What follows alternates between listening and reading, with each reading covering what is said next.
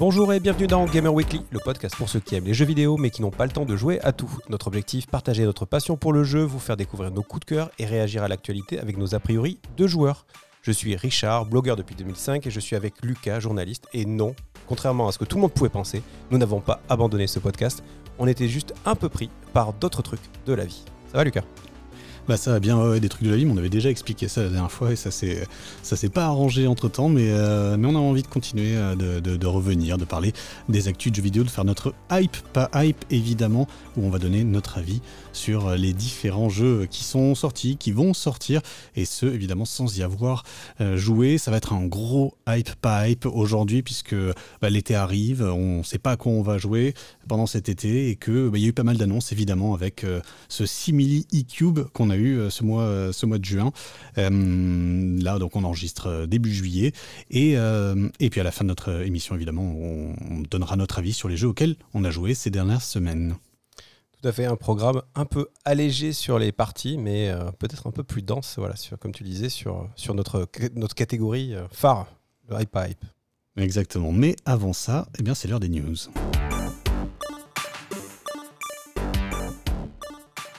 Oui, alors euh, on a dû euh, vraiment euh, trancher dans les news, hein, parce qu'après quelques semaines d'absence, il y avait beaucoup, beaucoup de news, mais bon, on s'est dit quand même, on va garder quelques-unes qui nous ont marqué ou qui, ont fait un peu plus le top de l'actualité dans, le monde du jeu vidéo. Et puis on commence par une, une, news qui a un petit peu défrayé la chronique et surtout qui est, qui est très liée au porte-monnaie.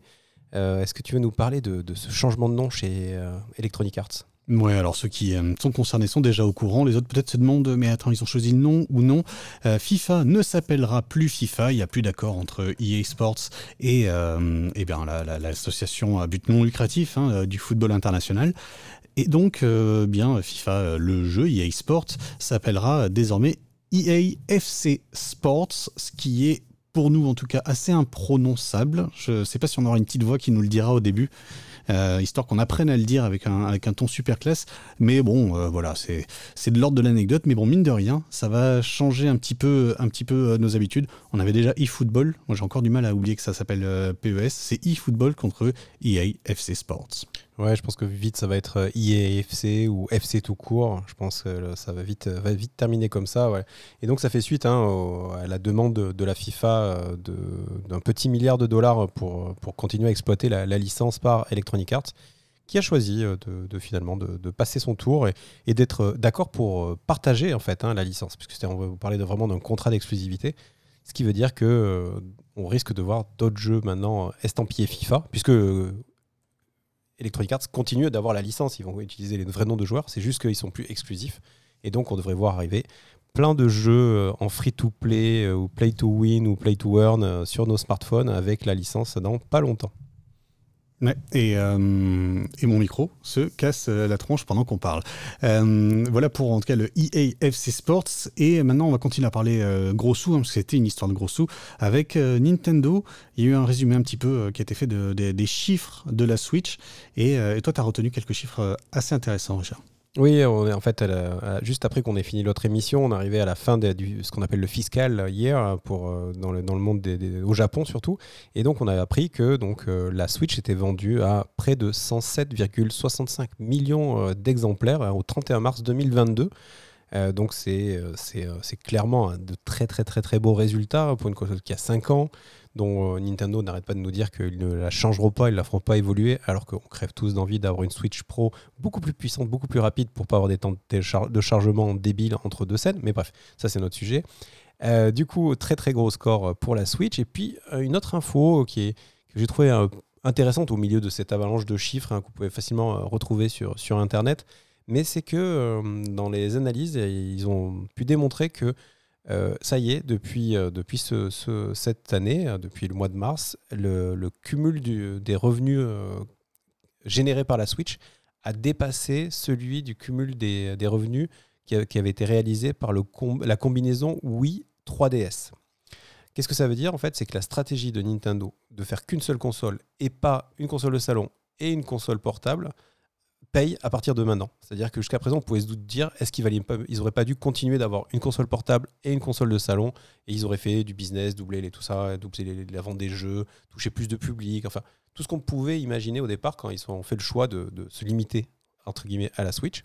Mais voilà, à partir de maintenant, à partir du moment où on se parle, tout, tout, a l'air de démontrer que le, choix de Nintendo d'avoir cette console hybride, en tout cas avec cette promesse hybride pour, pour deux des trois modèles, c'est été un modèle payant. Donc voilà, bien joué Nintendo.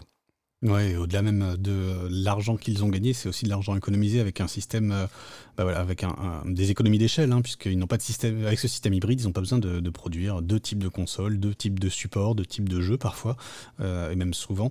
Euh, ça marche. Bah bravo, bon, bon pari quoi. Ouais, on, a, on peut regretter que cette économie d'échelle n'ait pas permis d'investir plus fort dans le, les Joy-Con, mais bon, ça c'est un sujet qu'on n'abordera pas aujourd'hui.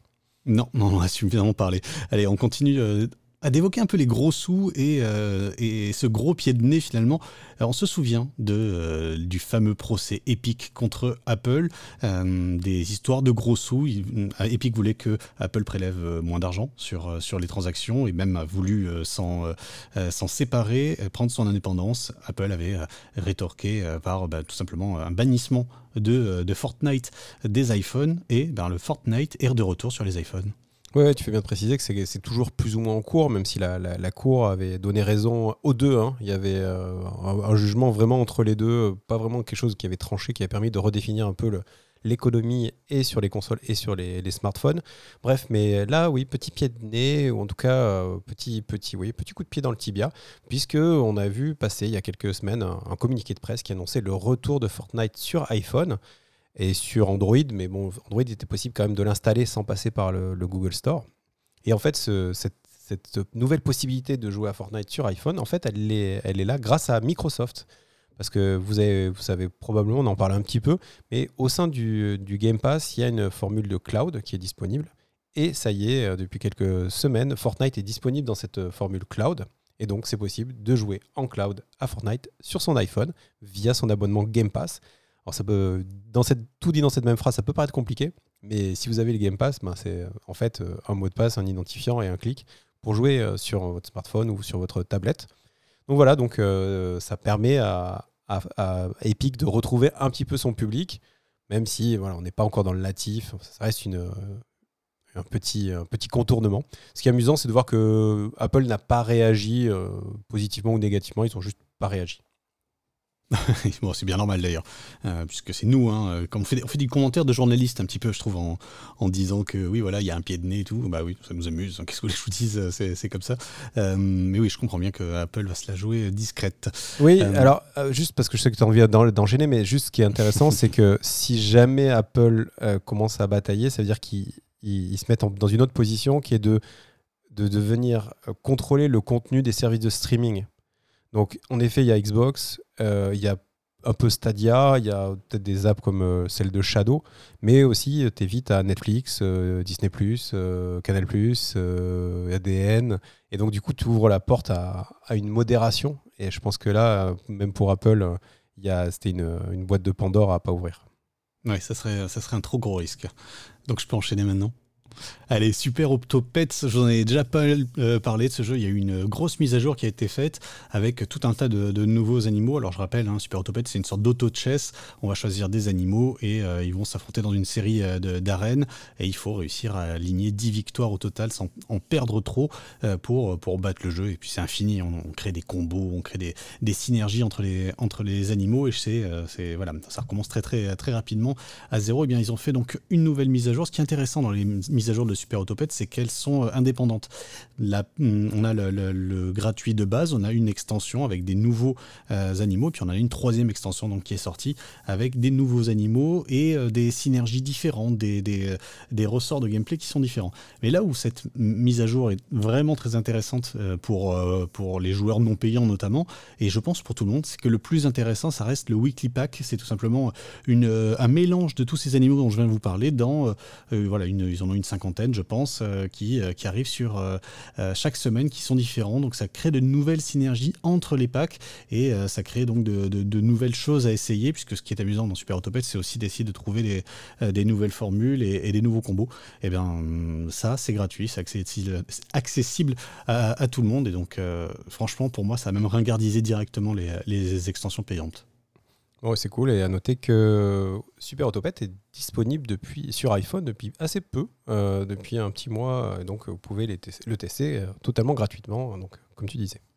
Exactement. Allez, on parle de Fall Guys euh, qui arrive sur Switch et qui passe en free-to-play. Et oui, encore du gratuit, puisque voilà, on décide de faire une petite section sur le gratuit. donc c'est de la stratégie d'Epic. Hein, Fortnite est gratuit avec, son modèle de skin. Rocket League était devenu gratuit suite au rachat d'Epic avec son système de skin. Et Fall Guys avait déjà son système de skin et il devient gratuit. donc voilà, c'est une logique, on le savait. Hein, c'était pas dit officiellement, mais on savait que ça allait arriver, c'était juste évident. Donc voilà, le jeu est sorti sur toutes les consoles hein, en free-to-play. Et donc voilà, il, a, de la petite Switch, euh, il paraît complètement évident dans la stratégie. Voilà, et apparemment le, succès a été au rendez-vous, hein, puisque dans les, jours qui ont suivi, ils ont, affiché qu'ils avaient réussi à séduire 50 millions de joueurs. Euh, donc, euh, voilà, donc ce, qui est, plutôt un chouette score. Donc voilà, à voir maintenant s'ils arrivent à garder le, trend, à essayer d'arriver à durer dans le temps, hein, comme, euh, comme les copains. Quoi. Ouais, et puis euh, ça continue, ça continue. Moi, je pensais pas que Fall Guys, euh, quand je l'ai vu arriver, finalement, je, me suis dit ça va peut-être pas durer tant que ça. Bah non, non, ça continue. peut-être pas aussi fort qu'un Fortnite, ou, mais peut-être au moins autant qu'un Rocket League. Je sais pas, je me rends pas compte des chiffres, mais ça continue bien, ça marche encore bien, Fall Guys. Ouais, puis peut-être que, enfin, à la, Fortnite, il marche beaucoup parce que tu joues en multi. Fall Guys, tu peux jouer avec tes potes, mais tu peux pas mal jouer tout seul aussi. Et par rapport à, je pense, par rapport à Rocket League où tu es aussi en, forcément en équipe, c'est le premier, même si c'est collectif, mais c'est quand même un jeu que tu peux pas mal jouer tout seul, challenger, euh, tenter tes potes, euh, collectionner tes skins. Donc peut-être que voilà, c'est peut-être euh, un battle royale tout seul, quoi. Donc mm. bon. En tout cas, moi, ce que je retiens, c'est qu'il passe en free-to-play et que ça paraît tellement logique. Euh, lorsque j'ai lu ça, en fait, j'avais oublié que, c'était un jeu payant, on va dire, parce que moi, il m'a pas trop intéressé. Et c'est vrai que ça m'a paru évident qu'il, euh, est fait pour être, euh, pour être un de ces free-to-play massifs, comme on en a bah, tant. Et il y a moyen que ça le relance d'ailleurs, ça relance bien l'intérêt autour de, de Fall Guys. Tout à fait. Tu voulais parler du euh, nouvel abonnement de PlayStation, le PlayStation Plus. Alors on a l'Essential à 9 euros, on a le plus extra à, euh, plus euh, extra à 14 euros et une formule à 17 euros qu'ils ont appelé Premium. c'est donc le concurrent de, du Game Pass, on est d'accord, c'est officiel? Ouais, c'est difficile de le dire comme ça parce qu'il n'y a pas vraiment d'offre avec, avec une offre de jeu qui se renouvelle aussi ouverte, on va dire, que, que ce que propose Microsoft.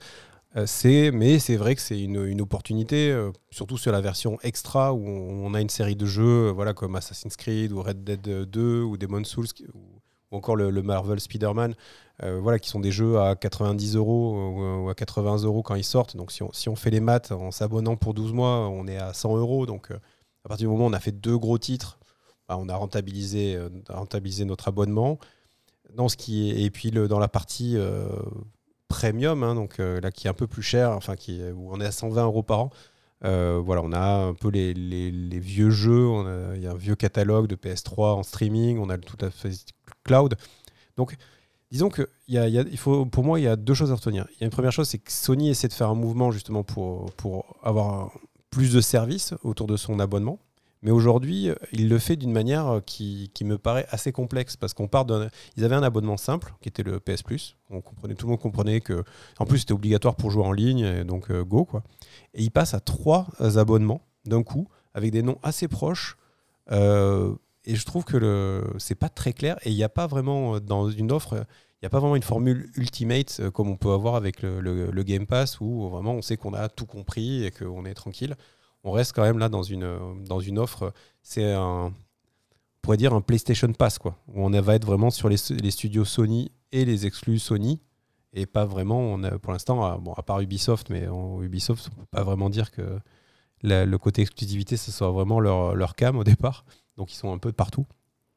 Donc, euh, donc voilà, donc euh, après, oui, puis autre chose qu'il faut se dire, euh, pour comparer ces, ces, packs, en tout cas si vous êtes intéressé par ces packs, il faut absolument se tourner par, vers l'abonnement à l'année parce que euh, du coup les prix sont quand même euh, extrêmement fracassés. Euh, on parle de 30%. Hein. Ouais, ouais, c'est ça. C'est, ça n'a juste rien à voir en fait. Si vous prenez à l'année, même la version la plus chère, donc qui est à 119, finalement est assez ok. Alors que si vous la prenez au mois, c'est 17 euros au mois. Quoi. Donc c'est vrai que ça. tu vas t'atteindre les 200 euros largement. Exactement. Donc voilà, ça vaut le coup de les prendre à l'année si, si vous êtes sûr de vous. Ouais, alors du coup, je suis un peu étonné parce que tu disais que le, la version extra, donc la version à 14 euros euh, par mois, mm. qui ressemble le plus peut-être à la version, euh, enfin au prix du, Game Pass. Mm. il parle de 400 jeux, il parle de, de, Ubisoft avec Assassin's Creed, mais il parle aussi de Red Dead 2, NBA 2K, Marvel, Spider-Man, Miles Morales. C'est quand même des, bah, déjà c'est pas des jeux Sony, si, je dis pas de bêtises. Non, tu as raison. Pardon? Oui, oui, non, tu as raison, c'est pas des jeux Sony. Et, et 400 jeux quand même. Oui, mais si on regarde, en fait, c'est on est plus dans le on est plutôt dans le côté fond de catalogue et des jeux souvent historiques ou anciens. Euh, en fait, si tu regardes, y a, dans les 400 jeux, il y a quand même peu de, enfin, il n'y a pas tant que ça de gros gros titres. Et on, va dire que sur la promesse de l'avenir, pour l'instant, on n'a pas cette roadmap, on n'a pas tout ce qu'a réussi à imposer, à, mettre en place euh, Microsoft. Et même dans la façon de le marketer, il y a, n'y a pas ce, côté euh, catalogue infini, catalogue qui bouge. Il y a vraiment un truc, c'est notre catalogue. Et on va essayer de rajouter un ou deux jeux euh, tous les, euh, tous les mois et demi pour le faire grossir dans la durée. Il n'y a pas ce côté. pour l'instant, après, peut-être qu'ils vont le mettre en place. Mais je, je, trouve que en termes de sensations, en termes d'offres, on n'est pas quand même dans, quelque chose de. Il n'y a pas l'excitation que tu peux retrouver dans, dans, le Game Pass, je trouve, dans, dans, la proposition future. Quoi. Après, sur le, sur le stock de jeux, voilà, encore une fois, pour ceux qui prendront la, peine de lire la liste des 400 jeux, il y, a, quand même beaucoup de, titres qui n'ont qui pas grand intérêt. Quoi.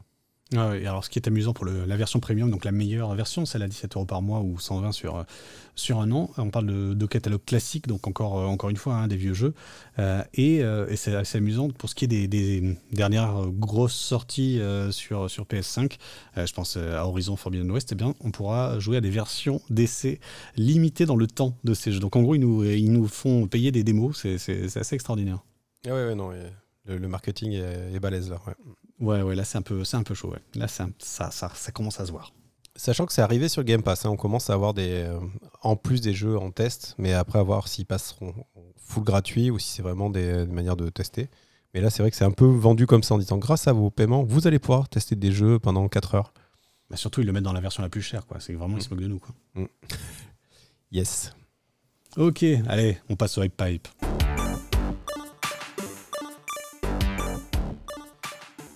Alors le iPad, parce que Lucas, tu veux nous rappeler ce que c'est quand même, parce que je pense que c'est important de, remettre les bases hein, s'il y a des gens qui nous découvrent euh, dans cette émission euh, d'été. Ouais, et qui nous ont pas écouté au début. Euh, le iPipe, c'est tout simplement, on teste des jeux sans y jouer, on donne notre avis sur des jeux qui sont pas sortis ou qui viennent de sortir, en se basant sur, sur ce qu'on voit évidemment. S'ils ne sont pas sortis, ça va être les annonces. S'ils sont sortis, on va regarder les tests, on va regarder peut-être euh, du let's play, et, euh, et puis on donne notre avis, évidemment, ferme, définitif, évidemment, toujours, toujours, juste, ne vous inquiétez pas, on n'a pas besoin de tester les jeux. Ouais, c'est ça, on est la team objectivité, ça s'appelle. Exactement, et on commence par de la grosse hype. Allez, j'annonce direct euh, la couleur, c'est Return to Monkey Island. C'est le Monkey Island euh, de Ron Gilbert, euh, celui qui est censé être le vrai 3 pour, voilà, pour, pour tous ceux qui ne se souviennent pas. Hein, Monkey Island, c'était ce jeu point and click des années 90 qui a, bah, qui a marqué l'enfance d'énormément énormément d'entre nous. Moi, peut-être un petit peu moins, mais toute cette mode des, des, des, point and click m'avait marqué et j'ai eu la chance d'y jouer il y a quelques années en fait. Je me suis, je me suis pris en main je me suis dit, tiens, je vais me faire les Monkey Island. Et je me suis euh, pas mal éclaté sur le 1 et le 2, et, je comprends qu'il euh, soit moins content euh, pour ce qui est des suites. Tu avais joué sur quoi d'ailleurs avant qu'on parle de cette suite? Je ne me souviens plus très bien. Sur PC, je pense que j'avais joué sur ce, logiciel qui nous permettait de, jouer à tous les, à tous les point and click de LucasArts. D'accord, une, une compile quoi. Euh, non, c'était plus qu'une compile, c'était vraiment. Euh, tu téléchargeais vraiment le moteur. Alors, je suis très embêté de pas retrouver le nom, mais tu téléchargeais en gros le, moteur qui sert à faire tourner ces jeux, qui est le, le moteur qu'avaient créé à l'époque les mecs euh, de chez LucasArts et qui leur a permis en fait de, faire tous ces jeux les uns après les autres, qui était le, le, moteur qui était derrière les Days of Tentacle et compagnie. vraiment le moteur des point and click.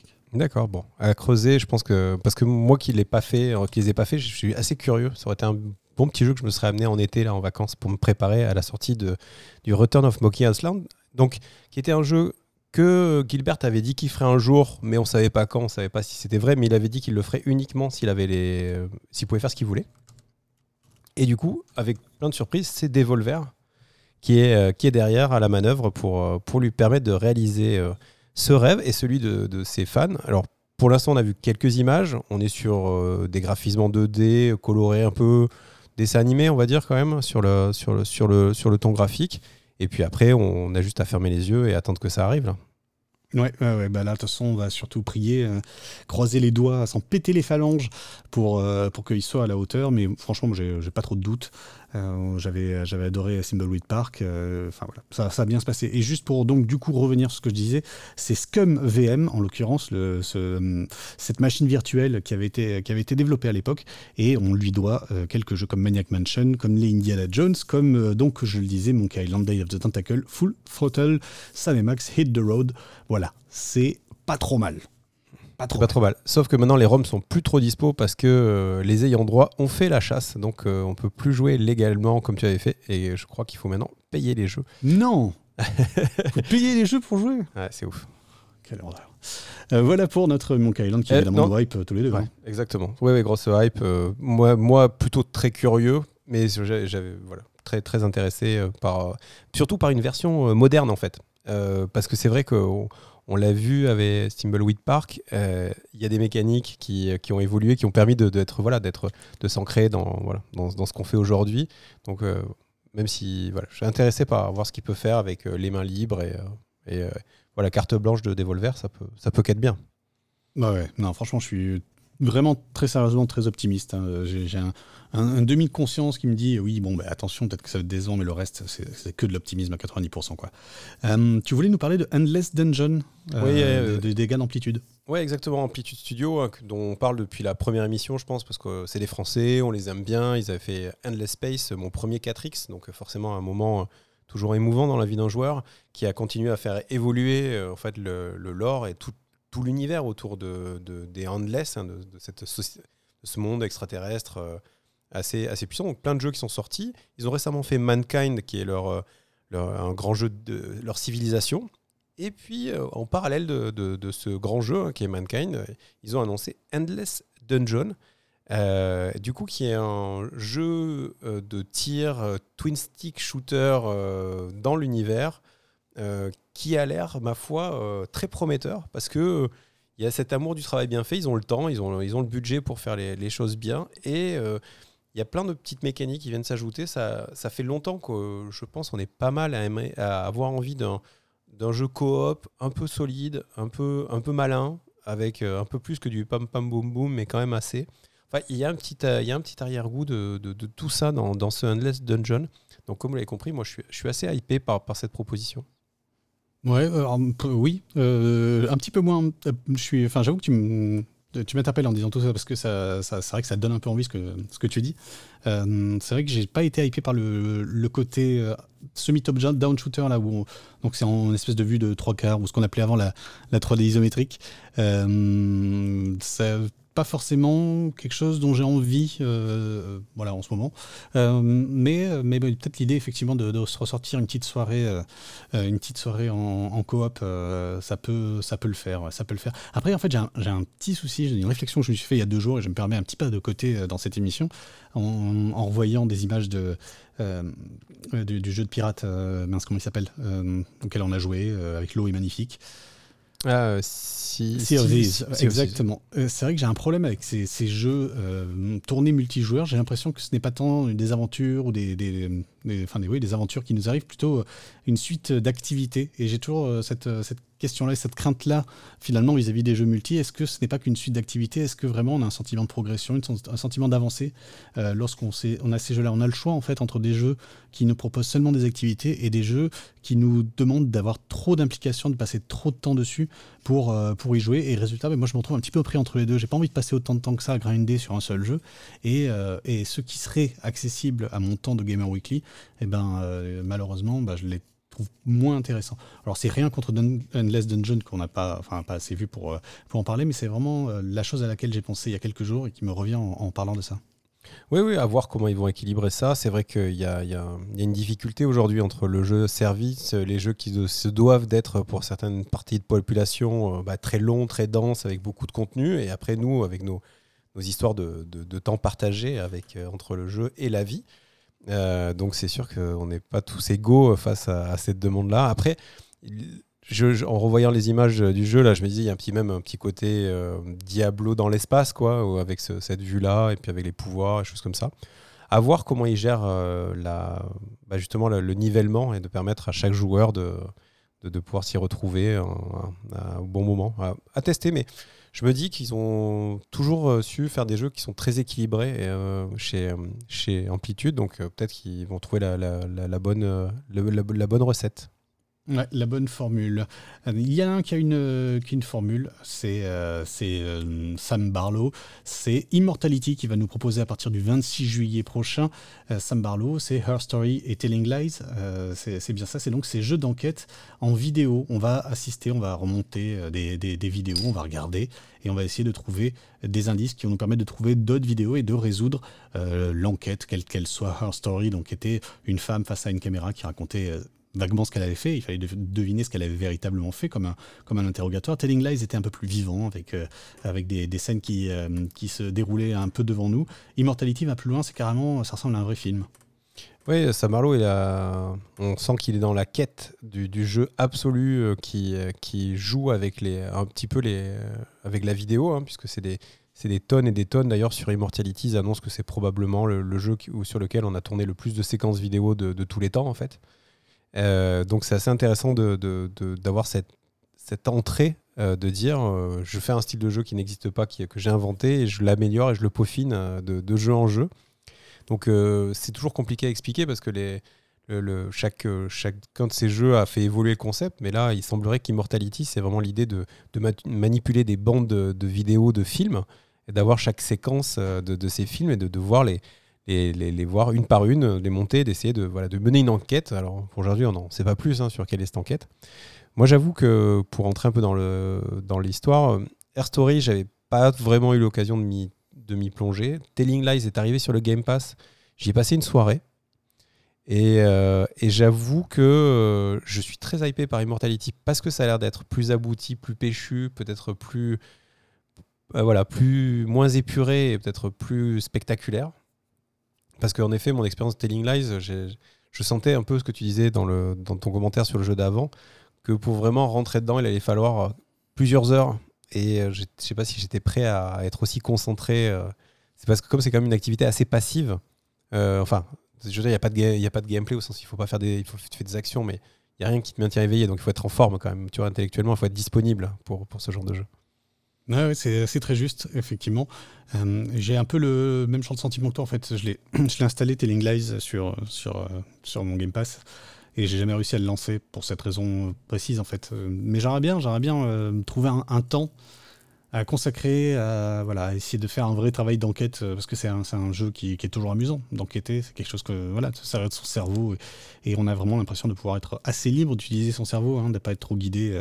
Donc ça, c'est quelque chose qui me, qui me plaît, qui plaît évidemment. Et, à ce propos, je conseille les soirées euh, Sherlock Holmes, c'est un jeu de, jeu de société extraordinaire d'enquête. Euh, mais euh, malheureusement, comme tu dis, ça va demander.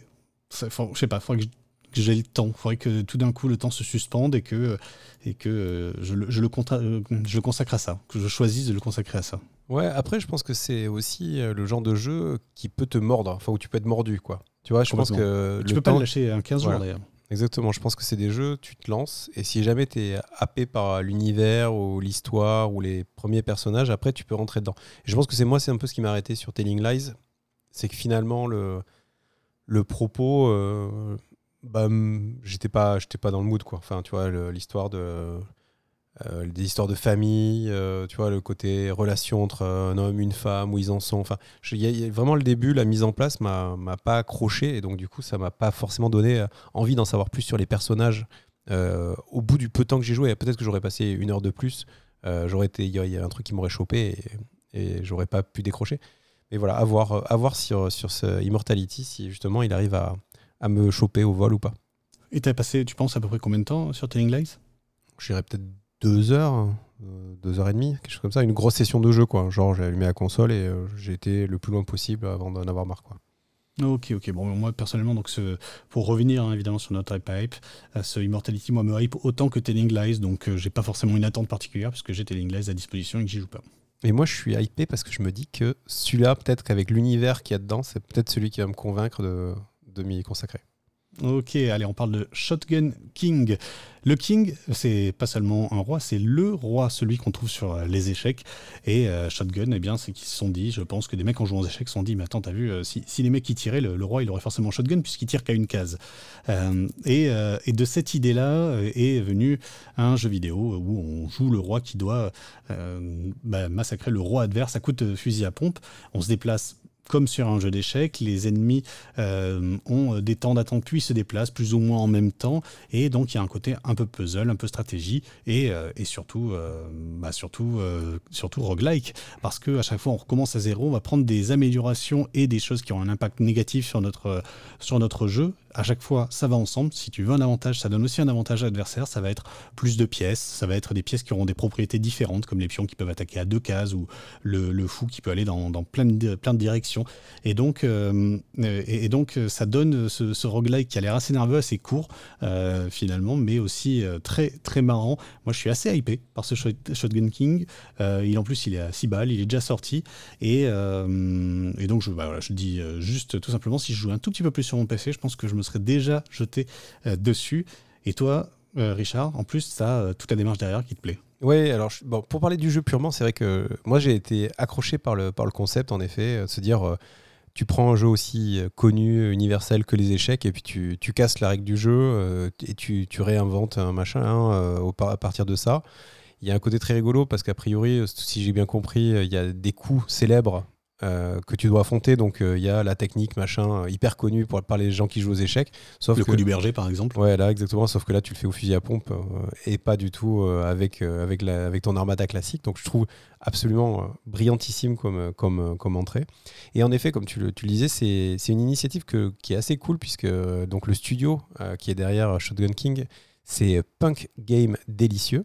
Et en fait c'est un mini studio puisqu'il est composé de deux développeurs et d'un musicien et qui se sont fixés un, objectif un peu foufou, c'est de sortir un jeu par mois. Donc là, c'est déjà leur 7 ou 8e, et euh, il est possible, contre un abonnement de 3 euros par mois, euh, d'être donc euh, dans les premiers à, être, à recevoir le jeu. Ils avaient fait un jeu de construction, une espèce de Sim, de Sim de maison de Schtroumpf. Ils ont fait un shoot them up, ils ont fait, voilà, ils, explorent comme ça pas mal de domaines du jeu vidéo. Et du coup, voilà, tous les mois, ils arrivent avec leur petit jeu. Euh, qui finalement est une explo. Et, celui-là euh, voilà, sort un peu de, de, de, de, la, de masse parce que bah, il, parle en fait de manière assez universelle aux, gamers, donc euh, c'est assez marrant. Et voilà, pour finir, ce sont les, les, anciens ou encore en cours de, boulot, mais en tout cas, c'est des gens de Motion Twin, donc on doit de ça en plus à, cette idée de, petit Frenchie. Donc voilà, plein, plein de bonnes idées. Je vous invite à vraiment aller sur leur, sur leur Itch.io. C'est Punk Game délicieux. Ouais, punkcake.itch.io. Punkcake, c'est comme le gâteau punk. Et ouais, évidemment, on est tous les deux très hypés par Shotgun King et même très hypés par euh, toute cette démarche qui est, qui est, qui est géniale. Mm. Euh, J'ai pas vraiment d'argument en fait à rajouter, c'est juste, c'est trop bien. Allez, on parle de Gunbrella, ça c'est vraiment pour toi, du pixel art, euh, du pompon et, et un Metroidvania. Oui, c'est vraiment typiquement le, jeu qu'on ne peut annoncer que dans un Nintendo Direct, hein, euh, Gunbrella. Euh, je crois que tu as décrit l'intégralité du jeu. Euh, on joue un personnage en pixel qui, au lieu d'avoir une arme traditionnelle, utilise un, parapluie qui est aussi un pistolet, quoi, un fusil, enfin en tout cas qui va évoluer. Et on se retrouve vraiment dans un pur jeu de Metroidvania où il falloir évoluer dans, dans, des décors, sauter au bon endroit, tuer le bon ennemi. Bah voilà, et je pense qu'il a, sa cible. Hein, le, jeu, il sait où il met les pieds. Si le, euh, ramage se rapporte au plumage, hein, si le, gameplay, euh, la prise en main est à la hauteur de, la promesse, ça risque d'être une des très chouettes surprises pour les amateurs du genre en, 2023. Alors moi j'aurais juste un, bémol par rapport à tout ce que tu dis là, euh, sur le fait qu'il n'aurait pas d'autres nouveautés. Pour moi il y a un truc qui m'intrigue en tout cas dans les images que l'on a vues, c'est justement l'utilisation de, ce parapluie, Umbrella, euh, qui sert aussi de bouclier. J'ai l'impression que c'est un élément assez central du, gameplay. on, en reparlera plus tard, j'ai joué à Rogue Legacy 2. Toutes les mécaniques à base de bouclier, personnellement, j'en suis quasiment pas servi. Je ne sais pas me servir d'un bouclier dans ce genre de jeu. J'essaie d'éviter les balles, j'essaie d'éviter les, projectiles, tout ce que tu veux, les ennemis, mais je ne sais pas me servir d'un bouclier. Et c'est un peu l'angoisse finalement qu'il y a derrière ce, ce Umbrella pour moi, c'est que j'ai l'impression que c'est une mécanique vraiment importante, pour ne pas dire centrale du, du gameplay. Ça va être de savoir se protéger au bon moment avec son, avec son, son parapluie. Et moi, ça m'intimide un peu, en fait. Non, mais tu as raison. Et je me suis fait euh, régulièrement la, même, la, même, la même remarque, puisque je me suis mis de temps en temps à refaire Dead Cells. Et vous savez, ce jeu de Motion Twin dont on vient de parler il y a 10 secondes, ou qui est un, donc du coup un roguelike où on, on peut voilà, on joue une âme, et, un jeu qui, est, qui, a un énorme carton, je pense que tous les auditeurs ont y ont joué ou l'ont déjà. Bref, il est sur le Game Pass et donc du coup je l'ai relancé. Et du coup au début tu peux choisir soit l'arc, soit le bouclier. Et euh, comme arme secondaire, et systématiquement je prends l'arc en me disant un jour il faudra quand même que j'essaie de jouer avec le bouclier. Pourtant on le fait dans Zelda. Hein. Dans Zelda il y avait le bouclier qui était hyper utile, qui permettait de, battre certains boss. Alors, je sais pas de quel Zelda tu parles, mais les plus vieux, il suffisait de ne pas frapper pour utiliser le, bouclier d'ailleurs. Tu n'avais pas besoin de le, de le, dégainer. Tout à fait. Mais bon, il était là mais il était là, c'est vrai. Allez, on parle de Mario Strikers aussi, on est dans la petite thématique euh, Nintendo, qui est sorti donc en juin, comme prévu. Toi, Richard, tu l'as testé ou pas? Non, je ne l'ai pas testé. Euh, j'ai pas vraiment de... Enfin, déjà, je suis pas un amateur de foot, de base. Euh, du coup, je, me reste, je reste souvent un peu loin des, histoires de ballon rond. Et là, du foot où on peut tricher. Tricher? Non, mais après, voilà, c'est Mario Striker, vous le savez, je pense déjà, c'est ce jeu qui euh, veut mettre du fun dans, euh, dans le foot, comme ils ont aussi avec le golf, comme ils ont aussi avec le tennis. Là, c'est avec le foot. Euh, il était très attendu, il est sorti et il n'a pas vraiment déçu. en tout cas, au niveau de l'accueil, vraiment, j'ai senti un accueil très enthousiaste de la part de pas mal de gens. Moi, j'ai eu la chance de le tester deux fois. J'ai fait deux sessions de, de Mario Striker qui sont passés plus ou moins bien, qui étaient plus ou moins alcoolisés d'ailleurs, je pense, pas tout à fait liés en vrai. Et, euh, qu'est-ce que j'ai vu? Personnellement, j'ai vu donc un jeu qui respecte beaucoup des standards du jeu de foot. Je pense que c'est un avantage d'aimer les jeux de foot pour jouer à Mario Striker, qui est plus ouvert évidemment aux joueurs un peu moins, un peu plus occasionnels, qui peuvent, euh, qui peuvent quand même s'amuser. Mais il est clair que l'écart de niveau entre des gens qui sont habitués à ce genre de jeu et, euh, et les autres, il, va être, il va être visible, surtout sur des parties où on ne maîtrise pas les quatre joueurs dans chaque équipe. Là où ça peut être vraiment marrant, ça j'ai pas eu l'occasion de tester, c'est une équipe avec les quatre joueurs, euh, euh, les quatre joueurs ensemble. Il y a vraiment des petites errances au niveau euh, de la gestion justement des, des, joueurs et de comment comment on passe de l'un à l'autre, puisqu'on se fait pas, les passes à soi-même, par exemple. J'ai pas pas trouvé le, j'ai cherché, j'ai pas trouvé le bon, le, bon menu pour, pour éviter ça. Enfin bref, peu importe. C'est un Mario Striker, c'est un jeu qui est à 45 euros. C'est pas une grosse sortie à 60 euros comme nous habitue Nintendo. Et on comprend pourquoi. C'est un jeu qui est du fun immédiat. Moi, je me suis vraiment amusé le temps où j'y ai joué. J'aurais bien y rejouer, mais je me sens pas prêt à l'acheter. Euh, je me sens pas prêt à lâcher 45 euros pour ça. Même si vraiment j'ai passé un moment euh, plaisant. Vraiment. D'accord. Bah, moi, j'ai montré la, bande-annonce à mes, à mes enfants. Hein. donc, euh, je rappelle pour ceux qui nous écoutent pour la première fois, j'ai deux garçons de 9 et 11 que j'essaie de décrocher régulièrement de, de Fortnite. Euh, et du coup, ça les a pas hypés de masse. Voilà. Quand je leur ai montré la bande-annonce, ils m'ont dit ouais, bon, non, bah voilà. Donc, ils aiment bien FIFA Ils aiment bien FIFA. Ils jouent à FIFA, tout à fait. Mais bon, ça n'a pas été euh, justement parce qu'ils jouent à FIFA et je pense qu'ils se sont dit mais euh, attends déjà il faut qu'on devienne un peu correct pour essayer de taper les tontons déjà et avant de et donc il y a du taf. il y a du taf. Euh, vas-y, on parle de Temtem euh, qui est enfin sorti officiellement. Oui, enfin, du moins qu'il y a une date de sortie officielle, hein, puisqu'il sortira le 6 septembre sur toutes les consoles. Oui, pardon. Et euh, donc, pour rappel, donc Temtem, on en avait déjà parlé dans cette émission parce qu'il était déjà sorti donc en, sur Steam en early access. Et, et qu'est-ce que c'est Temtem? En fait, c'est une revisite de l'univers des Pokémon et du mécanisme des Pokémon. En fait, c'est un peu euh, ce qu'on se dit souvent que Nintendo ne veut pas faire en réinventant euh, sa, sauce de, Pokémon. Et donc là, on parle vraiment d'un jeu où euh, on est éleveur de Pokémon et, et c'est un MMO. Donc on va aller dresser, on va être dans un open world pour aller ramasser des Pokémon et après affronter des gens qui, dans la carte qui sont pas des voilà qui sont pas des bots ou des des, vieilles des, vieilles qui sont pas Gontran pêcheurs exactement exactement et c'est des vrais joueurs et donc du coup qui amènent voilà un petit un petit niveau supplémentaire d'interaction avec euh, voilà, tout ce que suppose un MMO. Euh, graphiquement, c'est assez chouette. Enfin, je trouve que c'est un jeu, moi, qui me, pour aller directement à la réponse, qui me hype un peu.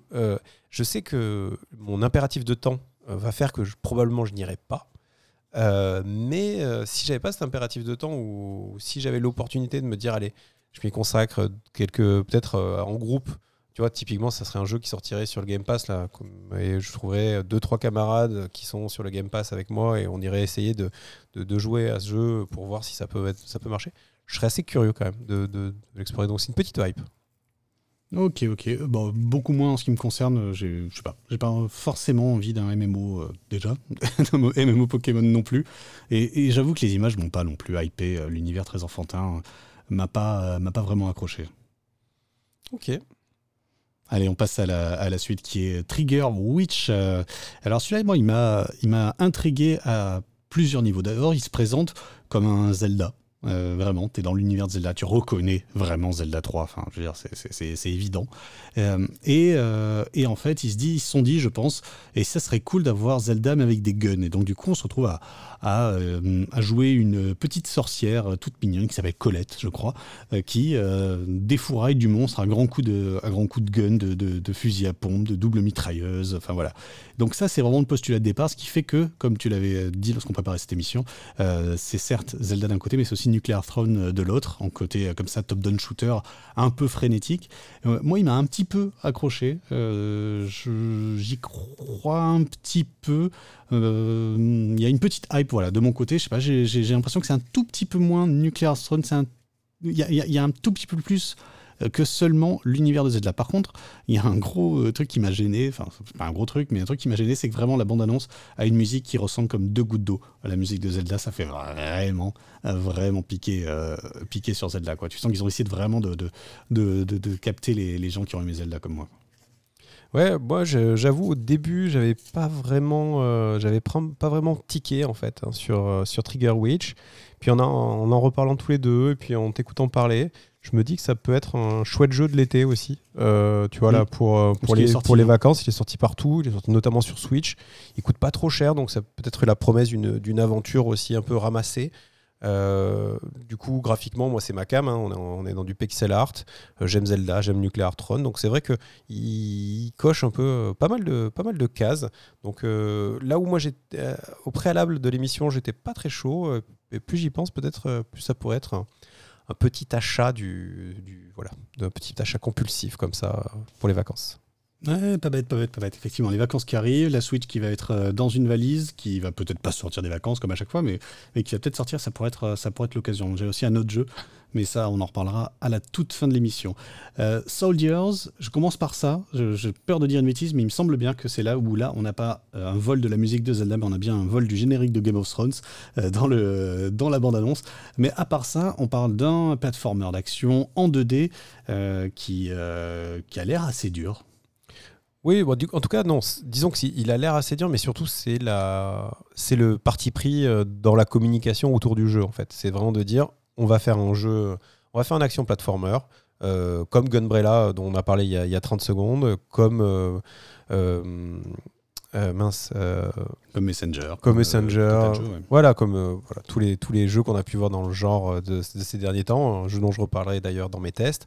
Bref, on est sur, le, sur un grand classique, même graphiquement, hein, il est assez classique. Hein, on a un genre de chevalier, tout ça. Bon, enfin, on est, tout est assez classique, mais c'est vrai qu'il y a cette promesse.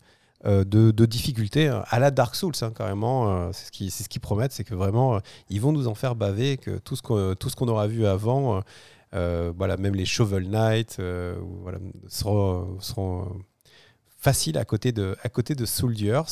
donc voilà, je trouve que c'est. Enfin, en tout cas, visuellement, graphiquement, il fait le taf. Il est, moi, il est dans mon. Il, me parle, hein, on va pas, va pas se mentir.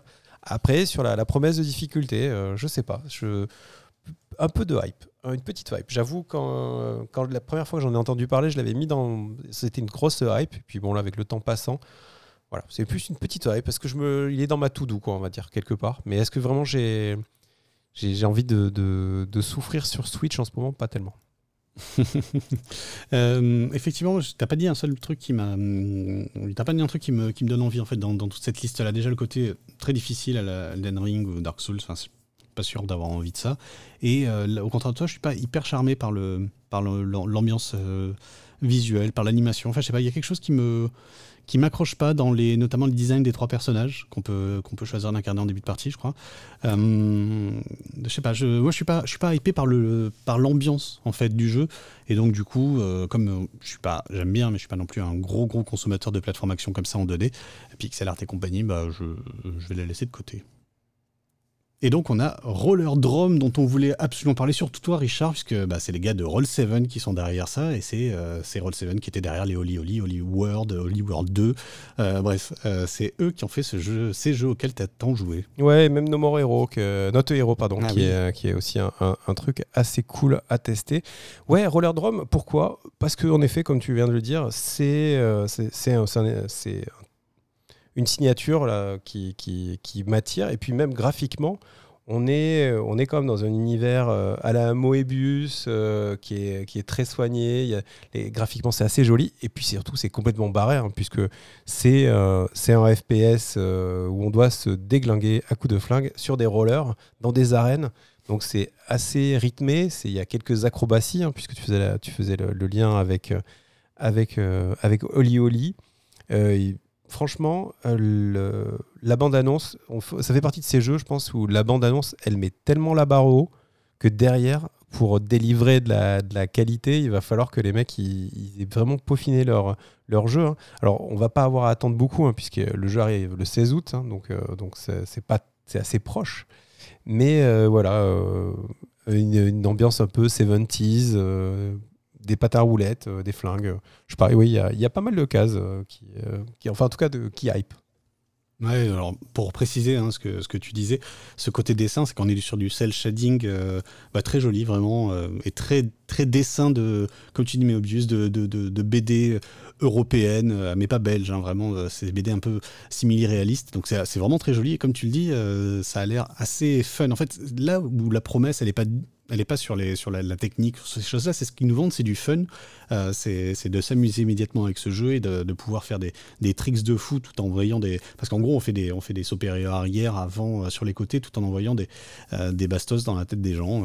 voilà, donc il y a ce côté-là vraiment frénétique du jeu, avec, je pense, ça c'est mon interprétation des images que l'on a vues, une mécanique de, de, de, gameplay sur les rollers qui est pas trop punitive. Je pense pas qu'on va tomber tout le temps lorsqu'on lorsqu'on est un roller. Au contraire, en fait, le le personnage est tout le temps en mouvement. C'est fait pour qu'on soit tout le temps en mouvement. On n'a pas vraiment euh, le choix, j'imagine, euh, de, bouger tout le temps, ne serait-ce que pour survivre. Ce qui fait qu'on est en permanence en fait en train de, virevolter comme ça à droite à gauche de la map en, envoyant des, euh, des, tirs dans les ennemis qui ont, en tout cas dans ce qui est des images qu'on a vues, c'est plutôt des, des ennemis dirigés par l'intelligence artificielle, donc vraiment un côté où ça, on, peut, on peut les aligner par dizaines et dizaines, des mobs comme on dit. je ne sais pas s'il va y avoir du, du, multijoueur encore. En tout cas, moi j'ai pas vu. Pour l'instant, il parle vraiment juste d'un jeu euh, en jeu solo. Mais en tout cas, c'est vraiment une vraie promesse de fun et je suis assez curieux de savoir quelles seront les mécaniques de gameplay qui vont nous faire progresser dans ce jeu. Est-ce qu'ils vont nous demander de, compléter les niveaux plus rapidement, d'avoir des étoiles et quelque chose comme ça Ou est-ce qu'eux, au contraire, ils vont nous faire avancer dans une espèce de, cette espèce de dystopie où le nouveau jeu à la mode, euh, c'est des gens qui s'entretuent quoi Ouais, tout à fait, à, voir, euh, à voir en main. Donc, c'est dans pas longtemps. Alors, à noter que ça sort sur PS5, PS4 et PC. Donc, donc voilà, donc pour euh, attester là bientôt. Ouais, le 16 août, ça arrive, c'est pour la rentrée. Parfait. C'est parfait. Euh, on a un jeu, on ne sait pas quand il va sortir, c'est One Piece Odyssey. Alors les gens qui nous écoutent régulièrement savent que je suis un amateur de One Piece, que j'ai euh, joué à machin Warriors, là, euh, cette espèce de jeu débile, et que j'y joue plus trop, mais j'ai pas réussi à le désinstaller quand même. One Piece Pirate Warriors, pour être précis, voilà. Et donc ils nous ont annoncé One Piece Odyssey, qui serait un JRPG sur le thème de One Piece. On a eu quelques images. Pourtant ils annoncent 2022, j'aurais aimé avoir peut-être plus d'images de gameplay, notamment des de combat. Euh, et euh, pour l'instant, on doit prendre son mal en patience. J'ai cru comprendre que les rumeurs autour du jeu ne sont pas très très euh, enthousiastes, on va dire, autour de, de One Piece Odyssey. Il y a eu des, retours sur peut-être ses limites. Le jeu n'est pas sorti, si je dis pas de bêtises, donc on va encore espérer que ça s'améliore, ou que si, toutes ces révélations sont réelles, eh qu'il décide de repousser un petit peu. En tout cas, il est, il attendu sur à peu près toutes les consoles next-gen. Ouais, non, après c'est toujours, euh, on est toujours sur ce sujet compliqué des licences et de leur capacité à faire vendre euh, en fait euh, la, fanbase et, pour le coup One Piece comme Naruto c'est c'est des, des, grosses grosses fanbases donc c'est vrai que cette promesse de dire on va pouvoir vivre une aventure, une île, euh, enfin vivre sur, enfin une aventure d'une île, hein, donc on est vraiment, on est vraiment sur un épisode hors série en fait. Euh, de, c'est ça. D'ailleurs c'est une, des inquiétudes. Hein, si c'est un scénario à la, ce qu'ils ont fait, lorsqu'ils ont fait des films d'une heure et demie, c'est une catastrophe. Quoi. Oui, là après, il faut voir si, si c'est vraiment mode JRPG, ça peut être quand même plusieurs heures. Ça peut être, euh, si on passe deux semaines sur une île, un truc comme ça, ou trois semaines ou un mois, ça peut être. Euh, après, je, je, en effet, on, peut, on ne peut être que inquiet. Et en même temps, on peut être un peu, on peut avoir un peu d'espoir. On n'est pas à l'abri, tu vois, que, que, ça, que ça marche bien, que ce soit peut-être pas trop complexe et que du coup, ce soit peut-être un bon moyen de rentrer dans les JRPG pour ceux qui, ont plus de mal euh, d'habitude. Enfin, à voir. Et à voir aussi, euh, alors ça peut-être, j'ai pas, j'ai pas, j'ai pas de souvenir ou j'ai pas regardé. Euh, savoir aussi si c'est une action, si c'est du coup c'est du temps réel ou si ça va être du tour par eh ben tour. non, je sais pas. Si du tour par tour, du temps réel, je ne sais pas. En tout cas, j'ai pas réussi à voir. Peut-être que j'ai raté des choses. Hein, c'est possible. Vous nous dites, vous nous envoyez un petit commentaire sur Twitter pour nous dire attention, mais non, regarde cette image-là. Là, on voit, on voit du gameplay. Moi, je l'ai pas vu, et pourtant j'ai vraiment cherché parce que je voulais vraiment savoir. je serais très étonné que ce soit du tour par tour véritable. Hein ça, a besoin d'action, ça a besoin que ça bouge. Donc je pense qu'on sera, on sera plus là-dessus. Mais pareil aussi dans les images que j'ai vues, c'était quand même plutôt des personnages tout seuls. De temps en temps, euh, temps en temps, on en envoyait, on envoyait deux trois euh, ensemble faire un coup spécial. Je ne sais pas du tout, du tout ce que ça va donner et dans quelle mesure euh, c'est une aventure où on change de personnage ou dans quelle mesure on peut choisir les personnages qu'on veut utiliser. Bon, allez, on va dire la hype d'espoir que ça soit marrant et que ce soit un moyen de, de, de vivre l'aventure. Si au moins on s'amuse. Voilà. Si au moins on s'amuse. Yes. Allez, on parle de Plucky Squire qui lui nous promet quand même pas mal d'amusant, euh, d'amusement, pardon. Plucky Squire, c'est un jeu qui commence dans un livre. Et on va lire ce livre, finalement, ça va devenir un jeu 2D. Et puis finalement, euh, plein de mécaniques de gameplay qui s'enchaînent. On, doit, on doit, Est-ce qu'on spoil la vidéo en fait? Parce que quand même, ce, jeu Plucky Squire, si vous n'avez si vous pas vu la bande-annonce, c'est le jeu qui a, qui a, le, award de la meilleure vidéo euh, de, de de teasing, euh, de trailer de ces deux dernières années. Euh, parce qu'en en fait, il, est tellement mignon, il est tellement beau qu'il arrive à. Enfin voilà, il y a, un côté comme ça. C'est vrai que ça faisait longtemps qu'on je ne m'étais pas laissé surprendre comme ça par, par une vidéo. Alors, euh, je ne sais pas si on, peut révéler, parce qu'on peut imaginer que la plupart de nos, de nos, auditeurs ont, vu Plucky Squire, parce qu'il a un peu gagné. c'est un des gagnants, on va dire, de, de, de ces annonces de juin-juillet. Mais voilà, je trouve, euh, en tout cas, chapeau bas à l'équipe, parce que derrière le concept, ils ont quand même réussi à le mettre en scène d'une manière hyper, hyper chouette. Quoi. Et donc, juste ce que j'allais dire, euh, c'est que euh, c'est pour moi, pour l'instant, ça ressemble vraiment à un enchaînement de mini-phases de gameplay. Presque, j'allais dire mini-jeu, ça serait vraiment pas lui rendre service, mais plutôt voilà, des phases de gameplay différentes qui peut-être vont renouveler l'intérêt des jeux, peut-être vont être tout l'intérêt du jeu, justement, de passer d'une phase de gameplay à une autre phase de gameplay euh, différente. Euh, on va voir ce que, ce que ça donne véritablement, mais oui, comme tu l'as très bien dit, en tout cas, on est obligé d'être, enfin, en je me sens obligé d'être hypé par cette, par cette bande-annonce. Oui, oui, voilà, une, une vraie promesse, euh, en tout cas, une vraie densité. On est, et puis c'est marrant parce que ça, fait, ça montre aussi qu'on est rentré dans, une, dans un moment, on, a, a cité pas mal de jeux là depuis, depuis tout à l'heure, où on a ces, jeux qui sont pas des triple A, qui sont pas des gros titres, mais qui commencent à arriver avec des niveaux de production qui sont quand même de très haut niveau, euh, de qualité, euh, de créativité. Enfin, tu vois, c'est, je, creuserai pour la prochaine émission pour voir un peu la taille du studio qui est là derrière. Mais si le jeu ramage se rapporte au plumage, encore une fois, il y a quand même, euh, quand même une vraie belle promesse, quoi. en même temps, on a parlé de mecs qui, à trois, réussissent à faire un jeu par mois. Donc, on peut imaginer qu'avec une petite équipe motivée, on arrive à faire ça. Yes. Allez, on parle d'American Arcadia, euh, qui est un jeu très étrange, très euh, surprenant et surtout très intrigant, euh, dont on a vu aussi des bandes annonces. Hein. Il n'y a pas de date annoncée, il n'y a pas de prix annoncé. American Arcadia se présente comme un jeu dans lequel D'abord, on regarde une caméra de vidéosurveillance, on va, comme si on était un personnage qui doit surveiller toutes les rues de cette euh, dystopie, évidemment, euh, dictature, tout ce, que, tout ce que vous voulez. Et puis d'un coup, on va voir un personnage qui court, qui fuit, qui est poursuivi à l'intérieur de ces caméras, et on a l'impression finalement, dans la bande-annonce, que c'est lui qu'on va jouer, pas du tout le mec qui est en train de regarder, les, qui est en train de regarder la, vidéo. Et du coup, bah, c'est vraiment intrigant. Je ne sais pas du tout où est-ce qu'ils veulent en venir. En tout cas, le propos est intéressant. La mise en scène est vraiment bien faite. Aussi, tu parles de mise en scène de bande-annonce, ça donne vraiment envie. C'est suffisamment mystérieux pour attirer ma curiosité et mon attente. Ils en pas. Je râle tout le temps sur toutes ces vidéos qui ne montrent aucun gameplay. Et eh bien là, je crois que j'en ai vu. J'en suis pas sûr et pourtant, je suis, euh, je suis hypé, euh, ne serait-ce que par l'idée de la manière dont on nous l'a présenté. Ouais, et puis ça joue à fond sur cette esthétique que le jeu vidéo a commencé à pas mal tourner et retourner hein, de, ces années 70, ce orange, ces, ces, pantalons aux coupes extraordinaires, et puis cette, cette vision d'un futur technologique, enfin, ou cette découverte d'une forme de technologie qui, est la télévision, voilà, les transistors. Enfin voilà, il y a un truc très très glamour que le jeu vidéo euh, a, essayé de ressortir euh, plusieurs fois là depuis 2-3 ans. Donc on a vraiment cette esthétique années 70 un peu cool. Et puis euh, en effet, comme tu l'as dit, ce côté Big Brother, Truman Show, enfin voilà, qui est, qui est aussi un point de vue très contemporain de, c'est sympa d'avoir des jeux qui se déroulent avec un, un, background comme ça un peu malin.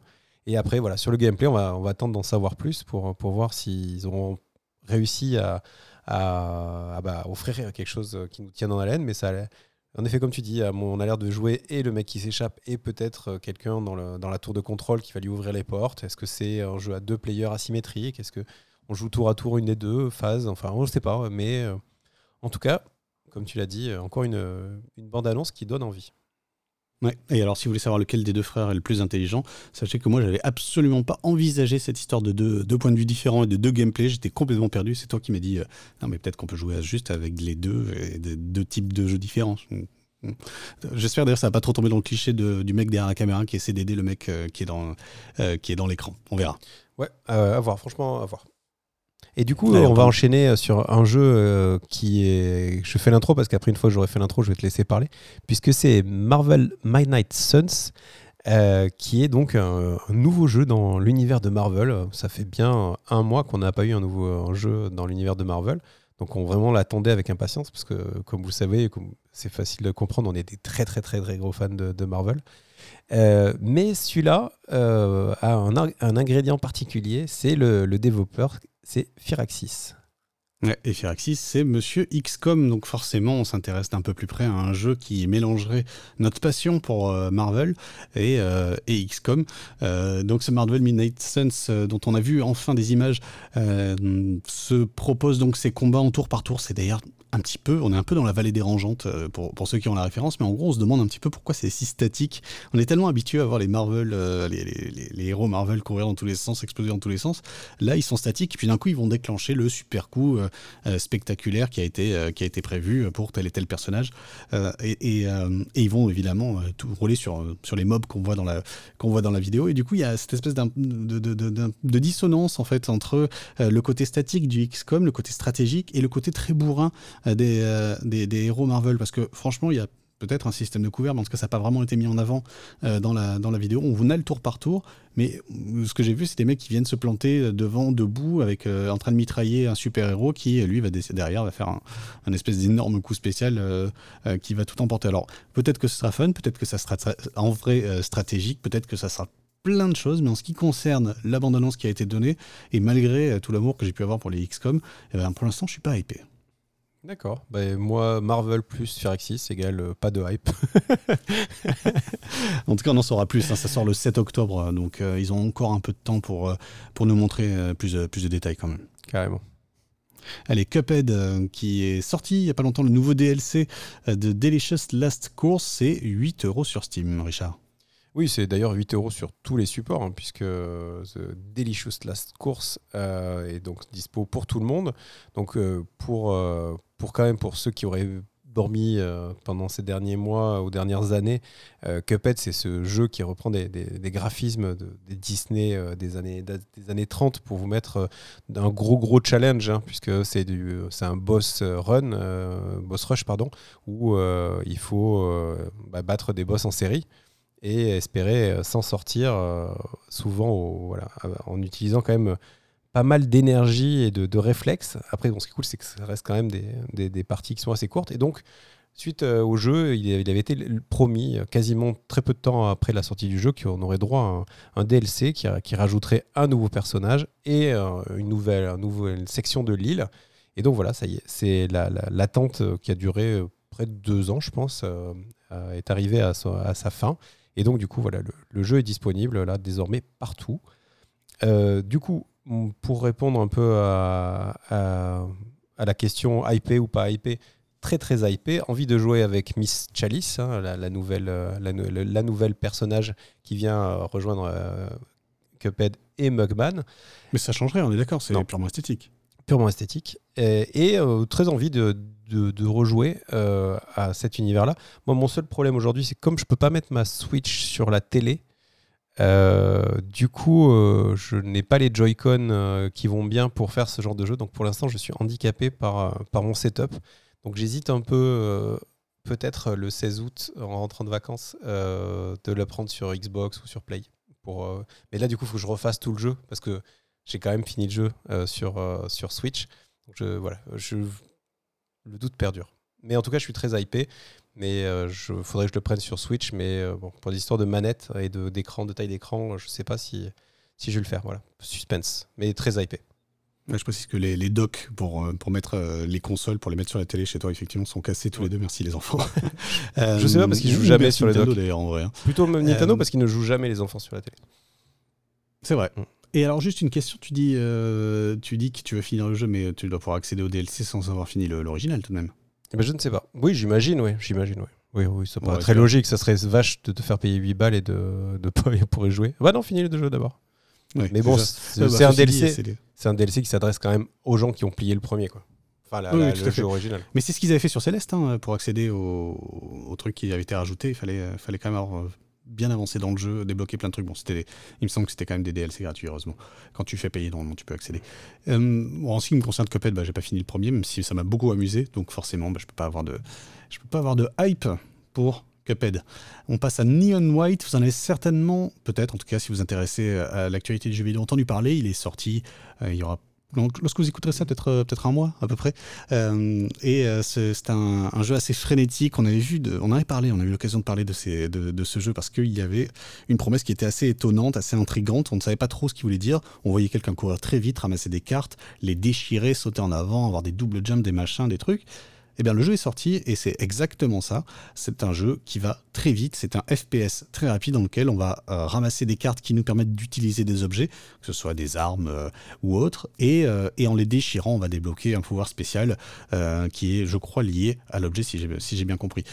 du coup, il y a beaucoup, j'imagine, d'apprentissage des cartes, des combos, de euh, comment accéder à tel endroit, tel endroit, avec, euh, avec euh, les combinaisons de cartes, et avec aussi une petite recherche justement de, de, de records, d'aller le plus vite possible pour finir les niveaux. Neon White a l'air très fun, très nerveux, et il y a un vrai gros pourquoi pas en ce qui me concerne. Oui, moi aussi, j'avoue que le jeu m'avait tapé dans l'œil graphiquement parce qu'il a, il a une esthétique, pareil, cette shadé très très chouette. Euh, les, bandes annonces le montrent très dynamique, très péchu, euh, voilà, très rapide. En effet, moi aussi, euh, hypé, je suis vraiment hypé par ce, par ce jeu, qui a en plus reçu de très bonnes critiques. Donc il n'y a pas beaucoup de, bonnes raisons de ne pas y aller, si ce n'est le sacro-saint quand c'est que je vais jouer à ça. Ouais, après, je, pense qu'on doit pas ah assez vite, tout de même, sur, sur White. Et euh, d'ailleurs, petite précision, je suis à peu près persuadé que la dernière fois qu'on a parlé dans le iPad, j'étais pas épais du tout. Comme quoi, euh, j'ai toujours raison. Euh, mm, mais parfois, je me contredis. tu voulais qu'on parle de Midnight Fight Express. J'avoue que j'ai pas été trop hypé par, par ce jeu, donc je vais bah, te laisser en parler. C'est parti. Donc, Midnight Fight Express, il faut s'imaginer un, un, jeu en voxel, en gros pixels, où on va être dans, dans, les, dans les bottes C'est un beat'em all, hein, il faut vraiment casser, casser la figure de, tas d'ennemis euh, dans une ville un peu euh, sur le déclin, quelque chose d'un peu triste. Euh, on est vraiment voilà, dans, ces décors un peu de, de, ville. c'est pas post-apocalyptique, mais on est, on est dans un, quand même dans, dans, ces villes malfamées, dans ces sous-bassements, avec un petit côté punk, peut-être un peu cyberpunk, peut-être. Enfin bref. Et on doit, on doit exploser des, des, des tas et tas de joueurs. Et moi, j'ai été séduit euh, de ce jeu me séduit et je le surveille pour deux raisons.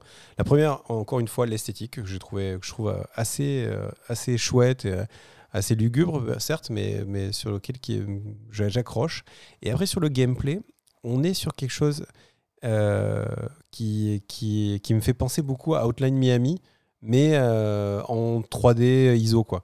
Donc dans Outline Miami, on avait ce côté où il fallait enchaîner très rapidement, des castagner, vider le niveau et euh, sans se faire avoir, sans se faire tuer, sans se faire toucher une seule fois. Enfin, il y avait quelque chose de très hypnotique et, entraînant.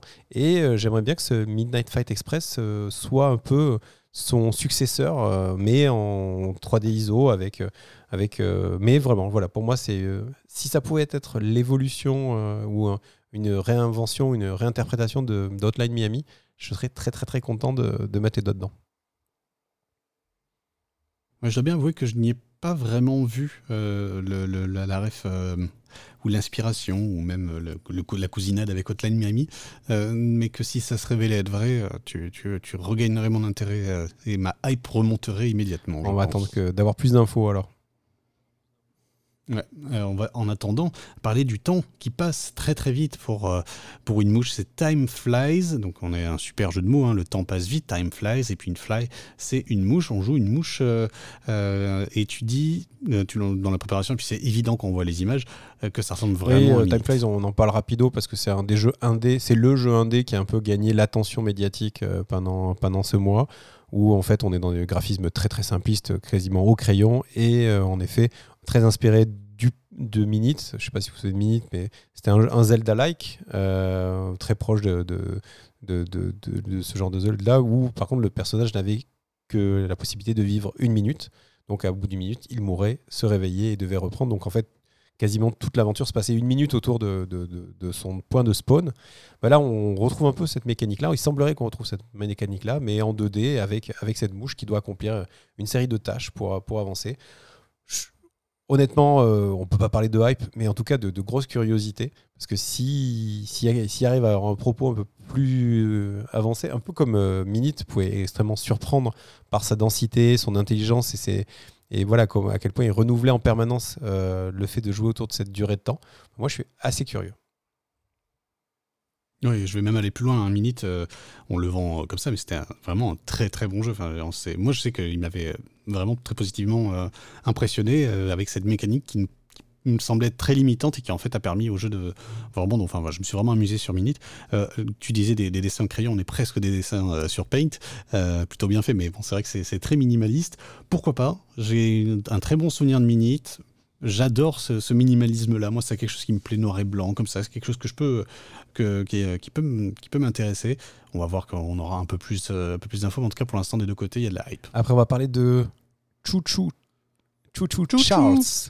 Alors Chouchou Charles, c'est typiquement le genre de jeu euh, qu'on a envie d'aimer parce que euh, le brief il est complètement claqué au sol en fait. C'est des jeux où je pense que le brief, enfin les mecs quand se sont dit on va faire ce jeu-là, ils, étaient après une, longue soirée, euh, pas forcément à, voilà, pas forcément, forcément voilà.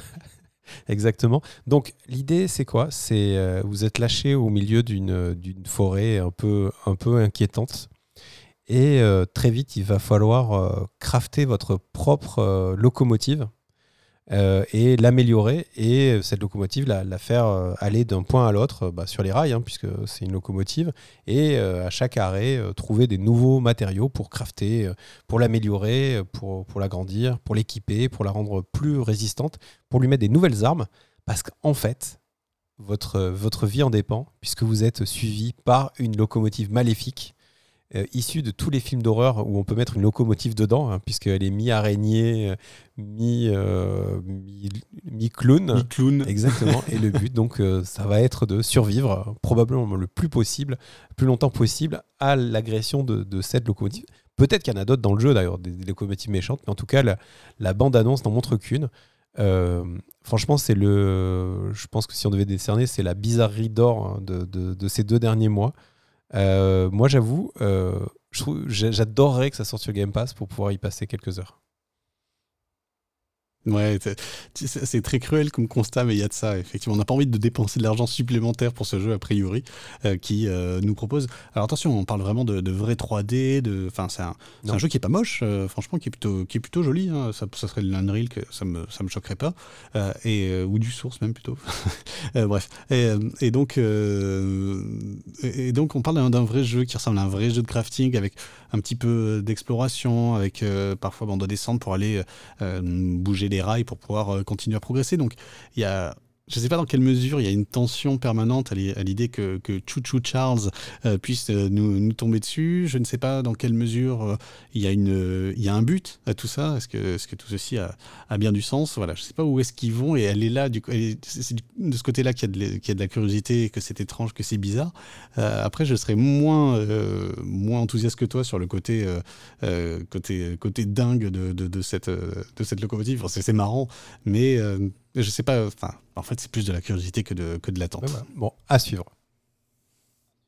Ouais, allez, on parle de Desta, euh, qui est euh, le nouveau jeu de Sou, les mecs de Monument Ouais, Sou, moi, c'est un éditeur que, que, je suis particulièrement. En effet, il y avait eu les Monument Valley 1 et 2, hein, qui sont des jeux qui ont, qui ont vraiment mis le pied à l'étrier de, de, à pas mal de joueurs, notamment sur iPad. Hein. Je pense que c'est un énorme carton sur iPad, iPhone, enfin sur, sur, sur, sur, sur, sur euh, on va dire, plateforme de jeu tactile, euh, puisque c'est vraiment un, jeu hyper accessible. Ils avaient enchaîné avec Alba, euh, que j'avais beaucoup aimé aussi, qui est d'ailleurs depuis, qui était sorti en exclusivité d'abord sur, euh, sur Apple Arcade et qui est désormais dispo sur tous les supports, et notamment sur Switch, qui vous mettait dans les baskets d'une jeune fille qui voulait sauver son île de, la, de, son industrialisation, enfin de sa transformation. voilà, que j'avais bien aimé. Moi, j'avais joué sur l'iPhone, mais une jolie fable euh, en tout cas et un chouette message, enfin un jeu poétique et, pas, pas, et voilà encore accessible au, plus grand nombre. Et donc là, ils, ça y est, ils repartent sur ils ont annoncé leur nouveau projet. Donc ne serait-ce que par la qualité graphique et onirique et de storytelling des deux premiers, bah, déjà on peut être que hypé. Et là, le nouveau, bah, on n'a pas vu grand-chose. Ça a l'air d'être, c'est un jeu d'aventure au tour par tour. Euh, avec, euh, avec un mélange entre des éléments vraiment très oniriques, euh, un peu du sport aussi, des, activités sportives au milieu de tout ça. Enfin, ça a l'air d'être un grand mélange auquel, pour l'instant, ils nous ont pas permis de vraiment de, comprendre euh, comment tout ça va, va s'imbriquer. Encore une fois, si on pense aux précédents jeux, il y aura certainement un peu du, ça sera un puzzle game certainement avec, avec un petit peu de voilà de réflexion et pas mal de, belles histoires. Donc, euh, voilà sur le jeu. Moi j'ai une petite hype, curieux en tout cas de, de voir ce qu'ils peuvent produire. Ouais, avec des, très jolies couleurs. C'est vrai que euh, c'est un peu, c'est un peu intriguant. Parfois, on les voit sur des, tout petits plateaux, euh, les personnages sur, euh, des plateaux de 10 cases par 10. Alors, c'est pas des plateaux dans le sens où on voit des cases, mais on voit que c'est, un tout petit environnement qui laisse penser qu'il y a peut-être un petit côté puzzle aussi. Je sais pas trop dans quelle mesure ça sera fait. j'ai pas vraiment de hype puisque j'ai pas vraiment joué au précédent, ni à, ni Valley, ni à Alba, et qu'on a pour l'instant pas assez d'infos. Donc euh, il, est très fort probable que ce jeu revienne dans les. Oui, clairement. et puis, alors, tu, faisais noter, tu me faisais remarquer euh, une petite chose aussi en préparant l'émission, c'est que tu as aperçu sur quelques vidéos le logo Netflix. Et euh, donc ça pourrait être un jeu qui, comme vous le savez peut-être, Netflix a désormais sort des, des, jeux en fait qui sont gratuits sur, enfin gratuits, qui sont compris dans l'abonnement, pardon. si vous êtes abonné Netflix, vous pouvez jouer sur Android et sur iPhone, sans un clic ou deux quoi. Et donc, du coup, euh, c'est peut-être, euh, ça sera peut-être une des premières grosses cartouches ou exclusivités du, du, de, la, de la plateforme. Donc, euh, voilà, à suivre. À suivre, effectivement, oui, c'est ça. Des, des, logos Netflix en début, en fin de vidéo, lors de certaines bandes annonces. On verra ça. Allez, on parle de Shim. Je suis très chaud sur Shim. Tu ouais, Shim, c'est un jeu qu'on a vu un petit peu sur Internet depuis quelques temps, mais qu'on a pu revoir cet été et dont on attend évidemment énormément une date de sortie. Et le principe du jeu est finalement, comme on l'a dit pour Minute, quelque chose d'assez basique, puisque le but c'est de, c'est un genre de jeu de plateforme, sauf que vos plateformes, ça sera les ombres euh, qui sont créées par la lumière dans l'environnement dans lequel vous, vous évoluez. Donc euh, fermez les yeux et imaginez voilà un paysage, que ce soit une ville, une mare, une forêt, et du coup d'être cette petite alien, petit personnage imaginaire qui saute comme ça d'une ombre à une autre. Et donc, euh, on est entre le jeu de skill et le jeu de puzzle, en fait, pour trouver le, bon chemin pour la, pour la sortie. C'est minimaliste et mignon comme, euh, comme il faut, et euh, ça a l'air hyper chouette moi, je suis très très chaud sur ce, sur ce. Alors, Shim ou Skim, hein. S-C-H-I-M. C'est un jeu qui euh, se présente de, en, une sorte de 3D isométrique. Enfin, c'est du dessin, hein, tout ça plutôt. Dans le cas, on voit ce, ce, plan, enfin, vu un petit peu du dessus, mais pas tout à fait. sur des couleurs très minimalistes qui mettent bien en exergue euh, l'ombre. On parle bien de l'ombre portée, hein, et donc de nuit, on n'a pas d'avantage. Et, euh, et, comme tu le dis, ouais, à la fois, à la fois puzzle et à la fois aventure. Enfin, c'est, je pense, surtout un puzzle en réalité. Et, on le comprend d'ailleurs dans la bande-annonce lorsqu'on voit notre ombre interagir avec l'objet dans, lequel, dans l'ombre duquel elle se tient. Euh, en là, en l'occurrence, une sorte de truc de, péage euh, pour entrer dans, une, dans un parking. l'ombre fait détraquer euh, ce truc-là, ce qui va lui créer de nouvelles solutions pour pouvoir continuer à progresser, à avancer. Et donc, donc il y a vraiment ce côté puzzle que j'ai retenu, mais surtout, c'est, super mignon. C'est vraiment hyper mignon. L'ambiance a l'air vraiment, vraiment, vraiment sympa. Pas de stress, un peu de réflexion et si la difficulté est dosée juste comme il faut, euh, je pense qu'on pourra passer 5-6 heures vraiment sympathiques. Non, oui, je pense exactement. Je pense qu'il y a ce combo euh, puzzle, observation, euh, mignonitude. ça peut vraiment causer plein de cases voilà, pour une aventure. Si elle est bien rythmée et pas trop longue, je pense que ça peut vraiment très très très bien le faire. Avec un peu de plateforme aussi, hein, effectivement, avec des, des, trucs qui disparaissent, des ombres qui disparaissent, justement, il faut, faut avoir du timing. Euh, enfin, il y a vraiment plein, plein de petites choses qui sont intéressantes dans ce scheme. Ah, on parle de Street Fighter 6, ça y est, euh, on a eu euh, cette annonce qui, a été faite d'un nouveau Street Fighter. Je ne sais pas exactement ce qu'il va apporter de nouveau en termes de gameplay, en termes d'équilibrage, en termes de personnages. et tout ce que je sais, c'est qu'on a été un peu intrigué de voir un, bonhomme se balader dans la ville, un peu à la façon oui, je pense que c'est. on avait, alors juste pour revenir, on avait quand même deux infos préalables sur Street Fighter 6. On avait eu le nouveau logo, le nouveau symbole. Euh, qui avait beaucoup fait parler de lui parce que a, euh, le jeu avait l'air d'abandonner un petit peu son, esthétique euh, très exagérée, à la limite du mauvais goût, on va dire, de, parfois. Et puis bon, on a été rassuré avec les images, ça n'a pas du tout changé, hein. c'était vraiment juste une histoire de logo viteuf, bien neuf.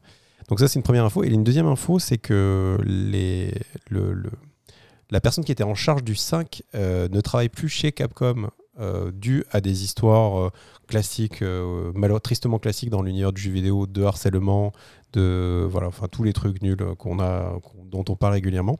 Et donc du coup, c'est une nouvelle équipe euh, qui est à la tête de ce Street Fighter 6 et donc il pourrait avoir un, impact sur, sur le gameplay et sur, sur la manière de gérer. Mais bon, on n'a pas trop trop d'infos. Par contre, comme tu disais, l'info qu'on a, c'est qu'on a vu euh, les personnages se déplacer librement dans un environnement en 3D pour aller chercher la bagarre à droite et à gauche. Donc c'est vrai que cette promesse de dire, enfin cette promesse ou cette, cette image qu'on se fait de dire tiens ils vont nous faire un Street Fighter 6 avec un peu d'open world, avec un peu de, avec une nouvelle manière de raconter l'histoire de ces fameux modes de ce mode solo où tu vas aller euh, affronter tel et tel euh, perso dans tel ordre, euh, finalement de manière un peu plate comme on a vu jusqu'à présent, il le challenge et ça pourrait être franchement une, une assez drôle d'idée, assez une bonne idée, non?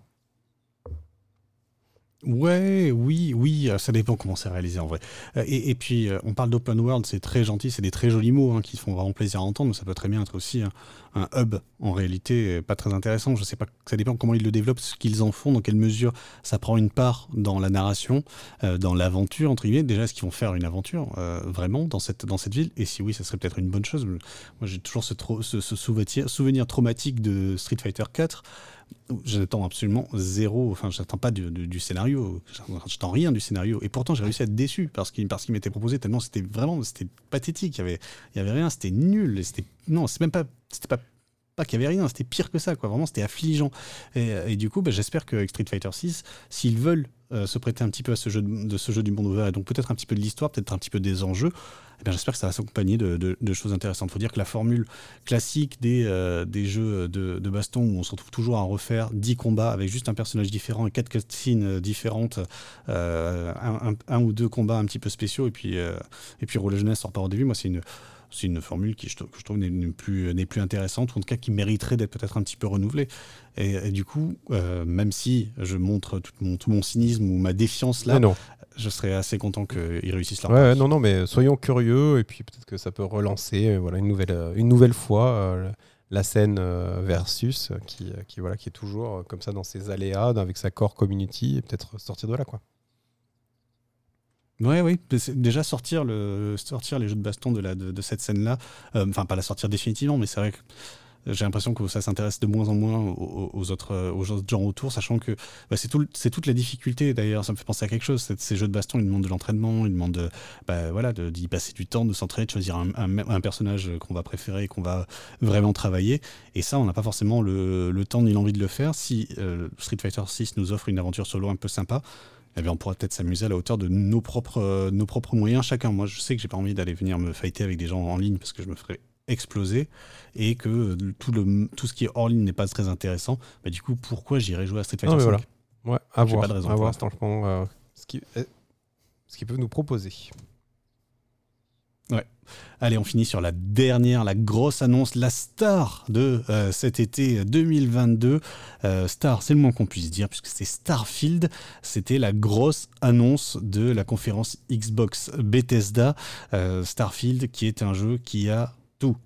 Tout. On est dans l'espace. On va crafter, on va construire de la base, on va vivre des aventures, il va, on va pouvoir explorer 1000 planètes euh, je crois que c'est ça, réparti dans 100 systèmes solaires. J'ai plus les chiffres exacts en tête, mais quelque chose de ce genre-là. Euh, on peut tout faire, on peut se balader de planète en planète. Euh, tout ce que tu as fait dans un jeu vidéo, tu peux le faire. Tu peux faire du commerce. Enfin bref, c'est énorme. C'est énorme, Starfield. C'est des promesses qu'on a entendues 100 fois, je crois. Peut-être un peu moins, on a tant entendu. Et donc, du coup, moi, ce que je suis ressorti de cette annonce euh, monumentale avec plus de crainte euh, que Oui, Starfield, c'est quand même euh, voilà, la promesse du, nouveau grand jeu, la suite de Skyrim. Hein. Skyrim, c'est Skyrim dans l'espace hein, pour, pour, beaucoup. Hein. C'est un nouveau grand RPG occidental, mais là avec une surcouche voilà, spatiale. Donc il y a quand même voilà, son lot de fantasmes derrière, derrière ce jeu. Euh, plein de promesses, euh, grosse ambition. Puis c'est le, c'est le premier jeu Bethesda euh, plus Microsoft, donc avec un peu argent illimité, quoi. Donc ça va être la grosse, grosse sortie Xbox. donc c'est vrai que ce jeu, à lui tout seul, il est le, le, un peu le, il, rassemble tout ça, quoi. C'est vraiment les attentes du grand, grand jeu le, nouveau Fallout, le, Star Citizen. non, franchement, comme tu dis, il y a, graphiquement, il envoie. Enfin, il coche tellement de cases. Et en même temps, on a eu en effet pas mal de déceptions dans le passé.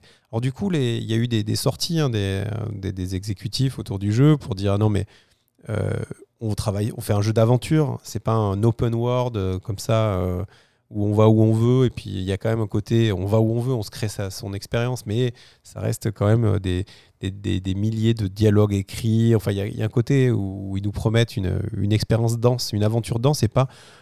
Ils, se positionnent un peu, on va dire, en, en anti, euh, en anti No Man's Sky. No Man's Sky, c'est vraiment tu vas explorer des, des, milliards de planètes qui sont générées euh, par la machine, et puis, mais tu as quand même 9, 9, chances sur 10 de tomber sur des espaces vides, enfin, ou même 50, euh, enfin, 99% de chances d'arriver sur des endroits vides ou peu intéressants. Et là, la promesse de Starfield, c'est que partout où tu vas aller, il va y avoir quelque chose. Un peu comme dans Elden Ring, puisqu'on en a beaucoup parlé, où c'est ce grand monde ouvert, et puis il se passe toujours des trucs. Derrière chaque buisson, euh, ou Zelda, hein, Breath of the Wild, derrière chaque buisson, une aventure, euh, une innovation peut t'attendre. Et toi, tu y crois, cette promesse? Franchement, je pense que les gars, ils bossent depuis tellement longtemps sur ce jeu. Ouais, ouais, non. Et après, ils ont des techniques et tout. Bah, moi, les gros RPG euh, occidentaux, j'en ai, il y en a pas beaucoup qui ont réussi à m'accrocher où j'ai passé. Enfin, en vrai, il n'y a pas beaucoup de jeux dans ma vie où j'ai, euh, qui soient pas des jeux multi-compétitifs où j'ai passé plus de 50 heures.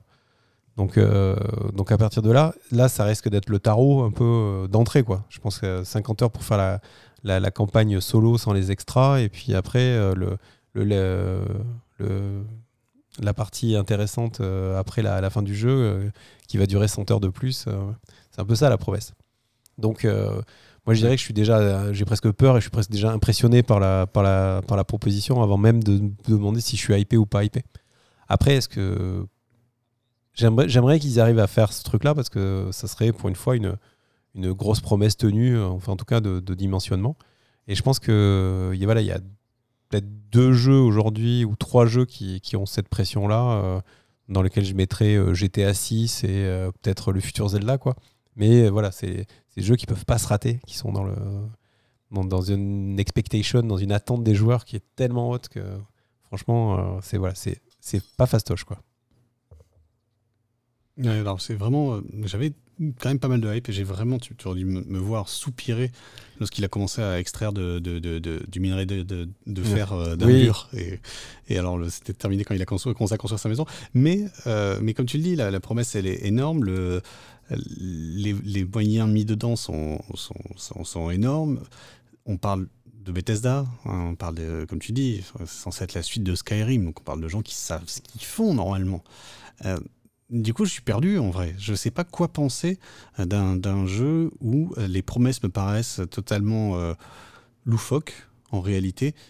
loufoques dans le sens où je les trouve incompatibles avec la promesse d'une grande aventure. Euh, je vois pas comment tu fais une grande aventure où tu as des mécaniques de craft et de bah, des mécaniques de craft en fait principalement et euh, tu as 1000 planètes qui doivent quand même générer pas elles n'ont pas été faites à la main on parle de planètes de taille de planète en plus donc je sais pas trop comment ils ont l'intention de faire ça et ça je trouve ça pas ça compatible avec une grande aventure et, du coup, dans le même dans l'autre sens, je me dis, mais est-ce que ça, ça c'est réussi ou est-ce que c'est raté? Enfin, c'est l'un ou l'autre en fait. Je vois pas comment ils arriveraient à tout réussir. Comment ils pourraient faire pour tout réussir, réussir toutes ces promesses là. Ouais. En même temps, je leur souhaite et je, me, nous le souhaite aussi, hein, parce que. Euh, bah parce que ça ouais. peut être sympa. Non, mais après, tu vois, si tu... jusqu'au bout. Est-ce que c'est un bac à sable ou est-ce qu'on est obligé de faire tous ces trucs-là aussi? Si c'est un bac à sable, donc c'est anecdotique, donc c'est moins intéressant. Bah, après, je pense que si tu prends des, euh, des Fallout ou des choses comme ça, c'était déjà des jeux avec euh, une, avec une quantité de, de contenu euh, ahurissante, avec une aventure qui durait un temps fou, avec la possibilité de reroll, tu vois, de, de, faire que ton personnage, il n'est pas la, même chaque fois, là, il vit presque pas la même aventure ou qu'il n'ait pas toujours les mêmes skills.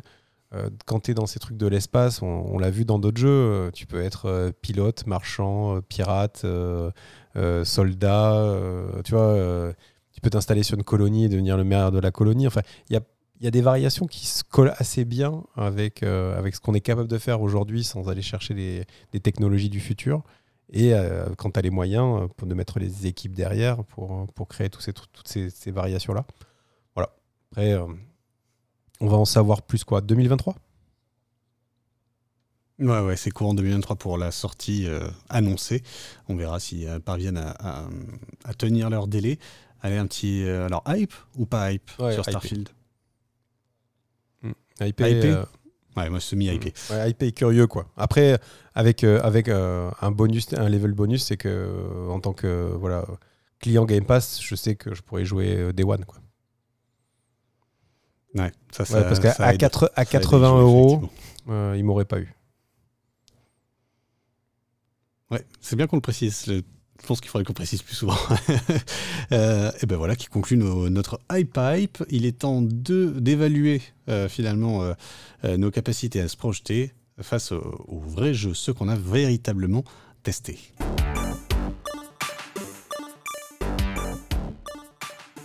En effet, aujourd'hui, il y a la, section avis, quoi. Donc, c'est les jeux auxquels on a passé plus de 25 minutes. Je crois que c'est ça le. non, ah oh, t'exagères, une bonne Donc voilà, donc les, les, les, jeux sur lesquels on a, on a vraiment mis les doigts dessus euh, pour un peu partager notre avis, peut-être vous, et vous conseiller de faire quelques découvertes et euh, on commence par un jeu que toi tu as testé, il s'appelle Infernax. On en a parlé dans cette émission de Infernax. Ouais, Infernax, j'en ai parlé dans le dernier épisode parce que j'avais déjà commencé euh, au moment où, je parlais du Next et du coup j'étais déjà très très hypé. Infernax, euh, c'est quoi? C'est un action platformer en pixel art hyper gore. Vraiment à pas mettre les gens voient pas, je me suis écroulé sur ma table. Et euh, les, les gens, de, voilà, les regarder la bande-annonce, mais surtout pas avec des enfants, parce que si au départ on peut penser que le côté euh, pixel art euh, peut, du coup, on va dire, éloigner de, des trucs sanguinolents, bah, là, c'est la démonstration que le pixel art peut être gore. Vraiment, il y a vraiment des tripes, euh, de la tripaille partout, tout le temps. En fait, c'est vraiment euh, notre, notre personnage qui est un, chevalier qui revient d'exil et qui va devoir sauver son royaume, va devoir euh, découper en morceaux des tas de, monstres qui, qui ont voilà, pris possession des, terres. Ils sont assez dégueulasses. mais bon, gentiment dégueulasses. Enfin, après, sur l'échelle de, de Skyrim, de, pardon, de Elden Ring, on est vraiment en dessous. Hein. Enfin, on n'est pas en dessous, mais on est sur une autre, moi, je trouve moins dégueulasse, mais bon, bref. Regarde. Bah, c'est du, grotesque, en gros. Exactement. un peu over the top, quoi. Et en fait, c'est un jeu. Euh, moi, je l'ai lancé euh, pour la promesse de jouer à un jeu. Tu vois, justement, j'étais en même temps sur du Elden Ring, sur des jeux qui étaient très exigeants. Je me suis dit, tiens, je vais faire un truc dans, dans un domaine que je maîtrise, où je suis à l'aise, je vais mettre mes pantoufles, et puis euh, voilà, au moins, ça va me détendre, on va dire. Et en fait, je me suis fait mordre, et je, suis, je me suis pris au jeu. Et du coup, j'ai fini le jeu euh, avec grand plaisir. j'ai exploré toutes ces contrées, j'ai attrapé ces nouveaux pouvoirs qui me permettaient d'accéder aux endroits qui m'étaient inaccessibles auparavant. j'ai affronté ces, boss. certains m'ont fait un peu rager, mais sans trop. Et, et voilà, et j'ai vraiment pris beaucoup de plaisir. Alors, à noter que quand même, il y a une fonction, il y a, enfin, il y a deux niveaux de jeu. Il y a le niveau normal et le niveau newbie. Et vraiment, le niveau normal, il est à se taper la tête contre les murs. Donc, à réserver vraiment à, ceux qui ont de la patience, du temps et qui vont pouvoir masteriser le jeu. Euh, mais sinon, dans le niveau newbie, ça permet de ne pas perdre euh, l'argent euh, entre deux, donjons et de pouvoir du coup acheter de l'équipement, améliorer son perso et tout ça. Mais, mais vraiment, ce jeu qui paye pas de mine m'a énormément séduit par, par son rythme, son gameplay, sa petite histoire, ses personnages. Vraiment, voilà, une jolie aventure. Voilà, c'est hyper clean, hyper clean. Voilà, donc je le conseille si vous aimez les jeux d'action, euh, action euh, pixel, ça, ça, vraiment, ça fait vraiment la blague. Donc même en facile, c'est pas, il y a pas ce côté euh, lorsque tu mets un jeu en facile où tu as l'impression de t'ennuyer en fait et de pas, avoir de challenge? Non non non. en effet, le, le challenge est amoindri. Peut-être qu'il aurait, ça gagnerait à avoir un niveau intermédiaire. Mais finalement, il y a quand même quelques boss qui sont bien retors et on est content d'arriver avec quand même stuffé Sinon, je pense qu'il y aurait vraiment beaucoup d'allers-retours à faire. Quoi. Ok, ok. Bon, ben, on continue dans, le, dans la 2D action alors? Puisque j'ai euh, eu la chance de jouer à Rogue Legacy 2, je crois que j'avais dû annoncer que je voulais y jouer euh, dans la dernière mission, et donc euh, bah, je l'ai fait. Rogue Legacy, on se souvient, c'est un des, jeux qui a lancé le roguelike et le roguelite il y a une grosse dizaine d'années, j'ai pas les dates en tête, mais c'est vrai qu'il y a eu un avant et un après Rogue Legacy. Ils reviennent avec une deuxième formule assez similaire, on va jouer l'enfant d'une grande bah, Legacy, donc d'une grande lignée. Euh, et euh, on va aller dans un château qui est généré procéduralement, dans lequel on va trouver des monstres, euh, les tuer, récupérer de l'argent, puis mourir. Quand on meurt, notre enfant, parmi trois au choix, prend le relais et ainsi de suite. cet argent amasser dans le donjon nous permet de construire notre propre château qui va nous permettre d'accéder à des améliorations, devenir plus fort et donc aller plus loin dans le château. Le but, c'est de tuer six boss, puis le grand maître, euh, le grand maître du donjon. Six boss qui sont chacun dans six zones différentes, à des difficultés, euh, des difficultés différentes. Voilà vraiment pour le, gros, du, le gros de l'univers dans lequel on est. Ce qui est amusant, ce qui est spécifique à Rogue Legacy, c'est que parmi les trois descendants que l'on choisit à chaque début de run, on va avoir donc trois personnages avec des caractéristiques très différentes, avec euh, une arme, un pouvoir magique. Donc euh, l'arme euh, et le pouvoir magique sont souvent liés à la classe. On va ajouter un, talent qui est lui aléatoire. Et puis on va ajouter également des, caractéristiques qui sont totalement aléatoires, qui peuvent aller de quelqu'un qui est daltonien, quelqu'un qui est de petite taille, quelqu'un qui est géant. on peut avoir quelqu'un qui n'a pas de, de, Vous savez, il ne clignote pas lorsqu'il se fait toucher par un ennemi. Donc il n'a pas ce, temps où il ne peut pas être touché à nouveau par un ennemi, ce qui m'a fait échouer des, runs euh, euh, terriblement. C'était très frustrant. Euh, et donc il y a tout un tas de, possibilités plus ou moins utiles d'ailleurs. On peut avoir aussi des, des sortes de personnalités finalement qui n'apportent rien ou qui n'enlèvent rien.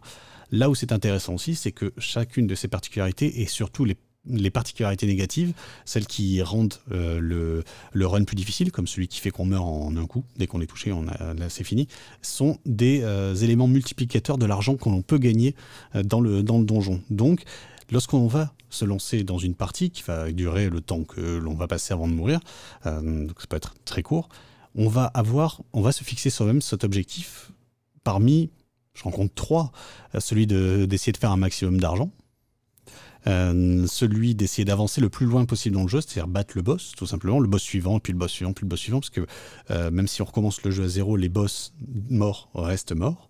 Et il y a ce, ce, qui va arriver régulièrement, c'est juste l'envie de s'amuser avec l'espèce de combinaison que l'on a de talents, euh, d'armes, qui fait que bah, on a envie un petit peu de tester, notamment lorsqu'on débloque une nouvelle classe.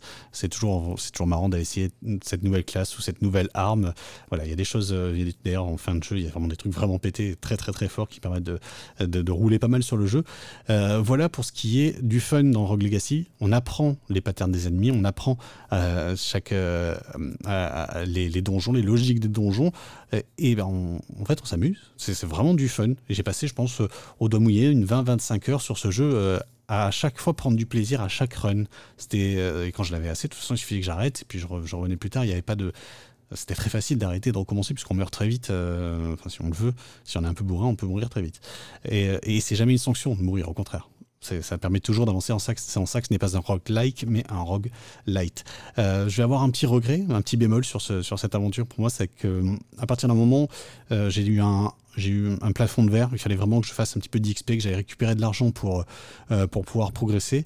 Et une fois que j'ai fait cela, eh ben, j'ai un peu roulé sur le jeu et sur les différents boss.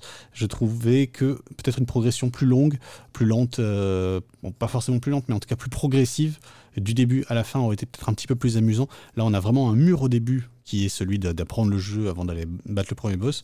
Ensuite, on progresse un peu lentement jusqu'à atteindre un plafond de verre. Et là, c'est une fois qu'on a cassé le plafond de verre, il nous reste trois boss à finir, mais on a virtuellement, en tout cas ce qui me concerne, on a virtuellement fini le jeu. Euh, et, ce qui est New Game Plus, tout ce qui est refaisabilité. Alors ils ont proposé des choses qui donc euh, qui permettent de continuer l'aventure, recommencer à zéro, mais en gardant tout ce qu'on a débloqué et avec des, malus qui permettent de, de, de recommencer.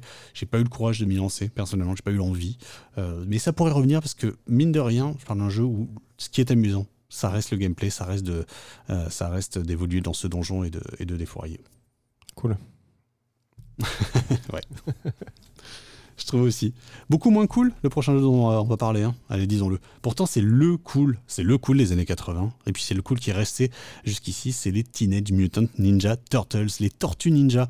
Euh, on attendait le Shredder's euh, Revenge, qui est donc par les créateurs de, Street Fighter, hein, euh, si je dis bien une sorte de, Street Fighter-like, euh, pas Street Fighter, pardon, Street of Rage, euh, une sorte de Street of Rage-like, mais dans l'univers des, Tortues Ninja. C'est de 2D, c'est très charmant, on retrouve l'univers des dessins et, donc ce, gameplay à la Street of Rage, je disais, à la Double Dragon, pour, pour ceux qui se souviennent de Double Dragon. Et, et donc toi, tu as testé un peu plus en longueur, moi j'ai passé quelques, quelques minutes hein, en réalité sur les Tortues Ninja, j'ai pas été hypé du coup, est-ce que j'aurais dû insister? Est-ce que j'aurais dû jouer plus à ce TMNT Shredder's Revenge? Pas particulièrement. non, mais en effet, juste pour revenir sur ce que tu disais, en effet, Dotemu, euh, c'est un éditeur qui s'est spécialisé dans euh, faire revivre un peu notre, notre nostalgie en lui rajoutant une petite touche de, modernité. Il l'avait fait avec Street of Rage. Euh, le, développeur, c'est Tribute Games, qui est aussi un spécialiste du, du, du, géant pixel art et qui, euh, voilà, sur lequel moi j'ai pas mal joué. Il y avait Panzer Paladin. Panzer Paladin, exactement, bien sûr. Euh, que j'avais beaucoup aimé, mais Mercenary Kings aussi euh, précédemment. Donc, donc voilà, donc des amoureux du pixel art et, du, et de la, du gameplay fin. Donc il y avait vraiment tout ce qu'il fallait pour que le jeu soit réussi. Et euh, finalement, euh, une fois, alors on lance le jeu, on a le, générique d'origine en anglais, mais bon, avec, euh, avec la, chanson qu'on connaît tous par cœur. Et on a du coup, et on, se retrouve dans, dans ce décor très très beau. Enfin, franchement, pour, pour, pour les, si on aime le pixel art et les Tortues Ninja, c'est très très bien fait. Donc on rentre, on choisit son personnage. Au départ, il y a les, quatre tortues et, et, le, et, et maître. Et puis après, on peut débloquer. Et, pardon, et April. Et après, il y a des personnages qu'on peut débloquer. Euh, et du coup, on va, on va devoir vider des niveaux de, bah, de, leurs ennemis pour arriver sur le boss, lui casser la figure pour pouvoir aller au nouveau. Et donc, très clairement, le jeu est assez fun. Euh, parce que il est, euh, si on déroule, en fait, on a, la difficulté n'est pas, est pas, trop, est pas trop présente à part les boss qui peuvent être un petit pic de difficulté. Mais c'est vrai que euh, voilà, il n'y a pas trop de combos. Enfin, ça, ça reste accessible. On est, on est moins dans un, jeu qui est moins dense et moins riche que, que ce qu'on a contenu en termes de, jeu de baston, puisque Street of Rage, quand ils l'ont fait, ils voulaient vraiment faire un, genre de jeu de baston. Euh, un beat'em all de baston où on pouvait faire même du 1 contre 1 et faire des prises. Là, on n'est pas du tout dans ce niveau de granularité. Hein. Les, Tortues Ninja, c'est beaucoup plus simple. Ça bastonne. Euh, donc du coup, on, roule un peu sur l'aventure, il n'y a pas vraiment de granularité, et c'est vrai que euh, voilà, il y a une espèce de leveling de ton personnage. Donc au départ, il est plus tu vas jouer avec, meilleur il va être. Donc il va débloquer des nouveaux coups et tout ça. Et donc ça, c'est un peu étrange parce que on s'attend pas vraiment à devoir faire progresser nos Tortues Ninja. En fait, on aimerait bien qu'elles soient fortes au départ et puis que ce soit plutôt les niveaux ou notre expérience qui viennent faire en sorte qu'on avance et qu'on maîtrise plus. Donc, système de leveling. Et après, il y a un système qui est un peu bizarre, c'est qu'il faut faire ça avec chaque personnage pour débloquer. Donc, il y a une espèce de rejouabilité euh, ou une nécessité à refaire l'aventure avec les autres personnages ou à rejouer les niveaux avec les autres personnages pour les faire monter, pour débloquer. Et en parallèle de ça, malheureusement, il n'y a pas de renouvellement dans le, challenge de ces niveaux. Donc en fait, on va refaire trois fois le même niveau avec trois persos différentes pour leur faire gagner de l'XP. Et euh, ça va, on va vraiment revivre exactement la même chose. Enfin, il y a vraiment un truc de, répétitivité qui n'est est pas débloqué. Donc moi, j'y ai joué euh, peut-être de quelques heures, on va dire, de trois heures, ça. Et j'avais envie de l'aimer de tout mon cœur. il y a même le, système pour se déplacer dans les maps, pour ceux qui se rappellent. Il y a vraiment une carte où on déplace un bus euh, sur la carte. Ça, vraiment, j'ai adoré ce truc-là. Euh, ça m'a La ref à la version euh, NES. Exactement, la ref à la version NES. franchement, ça m'a frappé dans mon cœur de nostalgique et tout. C'était vraiment, j'aurais, j'aurais joué qu'à déplacer le bus. J'aurais déjà été heureux, quoi. Et voilà. Donc, en fait, je pense que le jeu est chouette. Je pense que le jeu doit être vraiment très chouette. Moi, j'ai pas pu le tester à 4. il y a même une version 6 joueurs avec 6 Joy-Con, quoi être vraiment l'orgie et assez, assez amusant. J'ai pas eu l'opportunité de vraiment le tester à très nombreux.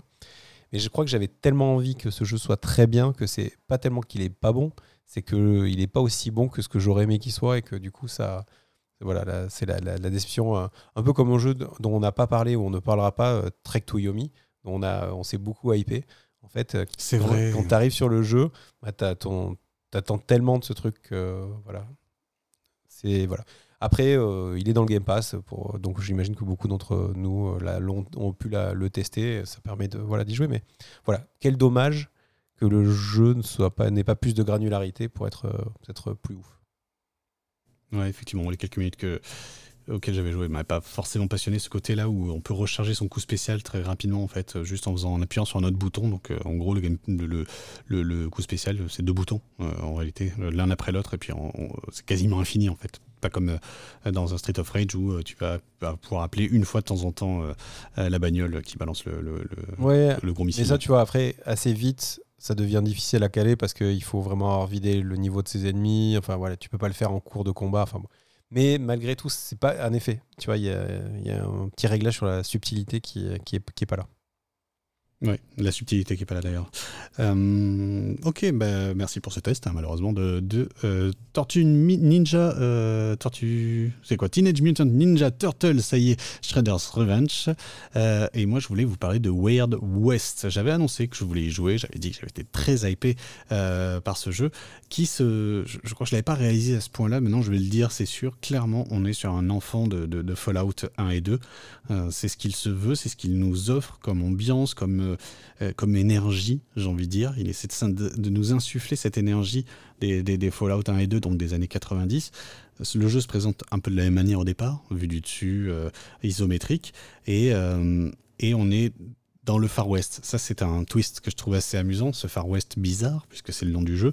Euh, ce Far West euh, avec des monstres, un petit peu, avec euh, des créatures étranges, des légendes, des, tout un tas de choses dans cette rue vers l'or. Donc avec les Indiens, ben là, en plus, on a des, on a des, des, des, des, choses mystiques qui se passent. Et bien en fait, ça rappelle énormément le Wasteland de Fallout, où on a des mutants, des trucs. finalement, ils ont réussi à transposer. On a la même, on a finalement des mondes désolés, on passe au désert et des villes éparses parce que eh bien la, civilisation vient juste d'arriver. Donc on retrouve ça aussi, les villes éparses euh, qu'il y a dans Fallout. Et il y a le côté euh, monstrueux euh, qui est là pioché plus dans le folklore, notamment amérindien, que, que dans l'énergie nucléaire dans les Fallout. donc ça, c'est des choses qui sont hyper malines en réalité. C'est-à-dire qui vraiment nous font ressentir toute l'ambiance d'un Fallout, tout ce qu'on a aimé à l'époque, euh, mais dans un jeu euh, qui ne reprend pas euh, ce Wasteland qu'on a vu tant et tant de fois, qui nous propose autre chose, qui nous propose des cowboys. Ça fait un petit moment qu'on avait moins de cowboys, on a eu une grosse période, mais là ça s'est un petit peu calmé. Et, voilà pour le, pour le décorum. Au niveau des combats, on est sur une sorte de temps réel. Donc ce n'est pas le tour par tour des, Fallout d'origine. C'est un, temps réel avec euh, une possibilité de ralentir le temps qui sont assez fun, assez tactiques aussi. On, retrouve des ambiances un peu à la commando où on va essayer quand même de passer dans le, dans le dos des mecs pour essayer d'être le plus discret possible. On peut attaquer frontalement, on peut euh, zigouiller un par un les, euh, les, ennemis qui sont sur la carte et on va progresser comme ça. Le scénario aussi euh, est assez, assez dense, assez marrant. l'idée et je, peux spoiler un petit peu ça, mais voilà, l'idée est qu'on va incarner plusieurs personnages et, et donc on va influencer sur le monde en fait. On va influer, on va influer sur le monde. Et c'est intéressant parce qu'on va arriver à certains points clés. Le jeu va se mettre à nous résumer nos choix, donc une dizaine, une quinzaine de choix que l'on a fait dans la, dans la partie qui vient de s'écouler. Ce qui fait qu'il y a un potentiel de rejouabilité qui est énorme dans Weird West et une vraie envie de, de forcer ma nature et d'arrêter de jouer, de jouer le mec qui est toujours en train de sauver la veuve et l'orphelin et essayer d'être un vrai salaud et voir quelles sont les conséquences sur le monde qui, qui m'entoure. D'ailleurs, il y a des conséquences très concrètes et un peu trop. Euh, un peu trop euh, mécanique, j'ai envie de dire. Si on détruit un village, bien il devient hanté. Si on, détruit, si on, tue les, les, les, monstres, les fantômes, les machins, bien il est à nouveau, euh, petit à petit, les, habitants y reviennent et, le, et le recivilisent. Euh, mais bon, tout ça, c'est des, choses qui, qui, arrivent dans le jeu et les choix ont des conséquences. Ils le disent d'ailleurs au début, vous pouvez tuer les personnages principaux. En fait, de, tout le monde peut mourir dans ce, dans ce monde-là. C'est pas tout à fait vrai d'ailleurs, mais ça c'est plus un élément de scénario qu'un élément de gameplay. Euh, tout le monde peut mourir, donc euh, bah, si vous voulez tuer un, personnage même important du, scénario, vous pouvez le faire en réalité. Donc voilà, il y a, y a, une vraie rejouabilité, il y a une vraie intrigue là-dedans. J'ai peut-être un peu trop rushé euh, la, fin, j'ai peut-être été un peu trop vite, j'avais envie de savoir où ça allait. Et ce côté, ce côté jonglage avec les personnages qui qui, qui m'a laissé peut-être un peu interdit. J'aurais préféré peut-être construire quelque chose sur une plus grande longueur avec un seul personnage plutôt que de, euh, jongler comme ça. Et en même temps, euh, d'avoir plusieurs personnages, ça permet d'incarner d'un côté euh, une personne qui va avoir tel type de comportement et de l'autre peut-être un pur salaud ou, ou même quelque chose d'autre encore un petit, peu, un petit peu plus riche, un petit peu plus profond. Enfin voilà, on peut s'amuser. on a des choix qui semblent avoir vraiment des conséquences, ce qui fait que il y a toujours cette incertitude et on le sait qu'on sait qu'ils vont avoir des conséquences, on le sait tout de suite, mais on sait qu'on doit choisir. Euh, et tout en douceur. On sait qu'on n'empêchera pas d'aimer le jeu et qu'il aura une fin, quels que soient les choix que l'on fait. Et mm, voilà, une grande confiance dedans. C'est pas le jeu du siècle, euh, mais c'est un bon Fallout 1 et 2. Euh, c'est un bon jeu. Je comprends qu'il a, été, a été plutôt bien accueilli. J'ai vu des 9 sur 10, des trucs comme ça. Ouais, je suis d'accord en vrai. C'est pour qui aime ça, ce genre de jeu, bah, je pense que c'est le meilleur qu'on ait eu depuis, depuis Wasteland 2. Voilà. Ok. Fat. Un gros jeu, quoi. Avec euh, potentiellement, justement, euh, des heures et des heures de jeu, quand même. Ah ouais, potentiellement, tu peux y passer beaucoup de temps. Alors d'ailleurs, je me posais la question de, la course contre la montre, puisque le, jeu commence en gros par un enlèvement et on va. C'est pour ça qu'on parcourt le monde en fait, parce qu'on recherche quelqu'un qui a été enlevé. Et j'ai pas eu l'impression qu'il y avait vraiment finalement. En tout cas, moi, j'ai pas été sanctionné par le temps. Voilà, j'ai pas été sanctionné par la montre, mais peut-être que c'est le cas, je ne sais pas. Mais en tout cas, c'est vrai que j'ai laissé de côté pas mal de choses que j'aurais pu faire euh, parce que j'ai essayé d'aller à l'essentiel et que je voulais sauver vraiment la personne. Euh, mais peut-être que c'est autre chose en fait, je ne sais pas. Il y a, alors, mais j'ai quand même passé pas mal de temps sur la sur cette première partie là. Et ensuite, ça va un peu plus vite. Ça s'accélère un petit peu aussi. Alors peut-être que c'est moi aussi qui ai accéléré, mais ensuite, j'ai l'impression qu'on a plus le choix des activités et de l'aventure, là où, euh, au début, l'aventure est très dense. Ensuite, l'aventure s'amincit un peu pour laisser un peu plus de place aux activités. D'accord, cool. Ouais, franchement, Weird West, l'Ouest étrange. Euh, on en avait pas mal parlé, pas que ici, hein, ça avait fait un petit peu, un petit peu de buzz lorsqu'il est sorti, je pense au début avril, quelque chose comme ça. Euh, mais en tout cas, il est, il est toujours, toujours recommandé. Très bien, bon, ben, je vais reprendre la, parole du coup pour vous parler d'un jeu dont on a aussi pas mal parlé, euh, du coup, qui s'appelle Card Shark. Euh, Card Shark, c'est encore un jeu d'Evolver, c'est une, une, promesse assez étonnante. Donc, euh, vous avez peut-être vu la bande-annonce où on a des images en 2D à plat, presque des, des, peintures rupestres, où on voit donc des personnages comme ça qui se, qui se baladent euh, de, salons euh, dont la direction les amène euh, à Versailles pour, bah, pour fréquenter la, bonne société de l'époque et pour, se faire une place. Hein, ces, braves, ces braves protagonistes ont, en fait une mission, c'est enfin un objectif, c'est de s'enrichir en trichant aux cartes. Et nous, on joue euh, donc en fait le sidekick euh, du, du personnage principal, euh, qui lui est le tricheur, et on est là pour l'aider à tricher aux cartes. Et donc, c'est. Alors, déjà, bon, petite anecdote qui, qui, va surtout faire sourire Lucas et moi et les quatre, les quatre auditeurs et demi qui, qui, qui, connaissent, mais la, la, première partie du jeu, enfin, la première manche se déroule à Jurançon, à côté de Pau. C'est vraiment le point de départ du jeu. Donc, c'est assez marrant, puisque nous, on est de par là-bas. Euh, bref, euh, donc du coup, il y a déjà tout un côté euh, histoire qui se met en place avec des personnages qui sont haut en couleur, avec la personne qui nous, triche, les, personnages qui nous entourent. Il y a vraiment tout un, voilà, tout un imaginaire qui se construit sur le, qui s'appuie, sur, des repères qu'on a un peu tous de l'histoire de France, un peu de manière un petit peu, un petit peu amusante, un petit peu décalée. Et comment cela se traduit en termes de, game, de gameplay? En fait, euh, donc avec le, personnage, vous dire, bah, on va aller à tel endroit, on va jouer aux cartes et on va réaliser tel tour. Euh, ça va être telle astuce pour, euh, pour qu'on puisse, puisse être sûr de gagner. Et donc, avant chaque, chaque round, donc on va apprendre une nouvelle façon de tricher aux cartes qui est inspirée de vraies façons de tricher aux cartes et on va, on va, la, on va la mettre en, pratique. ça va être souvent une combinaison de boutons qui vont dire qu'il faut faire dans le bon ordre. Euh, on va avoir aussi des manières d'indiquer euh, quelle est la couleur. Par exemple, on va jeter un coup d'œil. Euh, en fait, alors on a un truc de base qui est de dire on va pouvoir jeter un coup d'œil sur les cartes de l'adversaire de notre patron en versant du vin. Donc en fait, plus longtemps on verse le vin, plus longtemps on peut voir les cartes qui sont dans la main. Par contre, si on renverse le verre, on va éveiller une forme de, de, suspicion chez, chez, le, chez l'adversaire. Et donc, du coup, il ne faut pas renverser trop le vin parce que sinon, on va écourter la partie puisque l'adversaire va se rendre compte qu'on triche. Donc, il faut arriver à appuyer sur le bouton assez longtemps pour voir les cartes et pas trop longtemps pour pas tout renverser. Et donc, il y a tout comme ça, tout plein de, petites mécaniques qui vont venir s'additionner au fur et à mesure du jeu pour rendre ben, la tricherie de plus en plus complexe et euh, donc euh, bah, de faire éprouver aux joueurs une espèce de satisfaction malsaine d'avoir réussi à tromper son monde en réussissant la bonne combinaison dans la bonne vitesse, puisqu'arrivé à un moment donné, l'enjeu c'est quand même d'arriver à indiquer euh, en faisant, en appuyant sur le stick de droite, dire ça c'est du cœur, du trèfle ou du carreau, en fonction de la direction on va appuyer, d'appuyer sur les, bonnes touches pour dire c'est telle et telle combinaison qui, qui doit être jouée. Il y a même des cas où on distribue les cartes, donc il faut choisir les paquets de cartes pour que ça soit au bon endroit. Enfin voilà, il y a plein de petites astuces.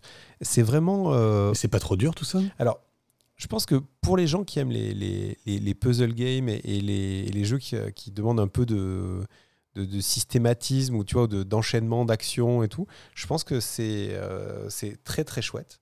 Euh, pour moi qui aime bien les jeux qui demandent plutôt des réflexes euh, c'est un peu dur parce que vite, il faut je me retrouve dans la situation où il faut que j'apprenne par cœur des trucs.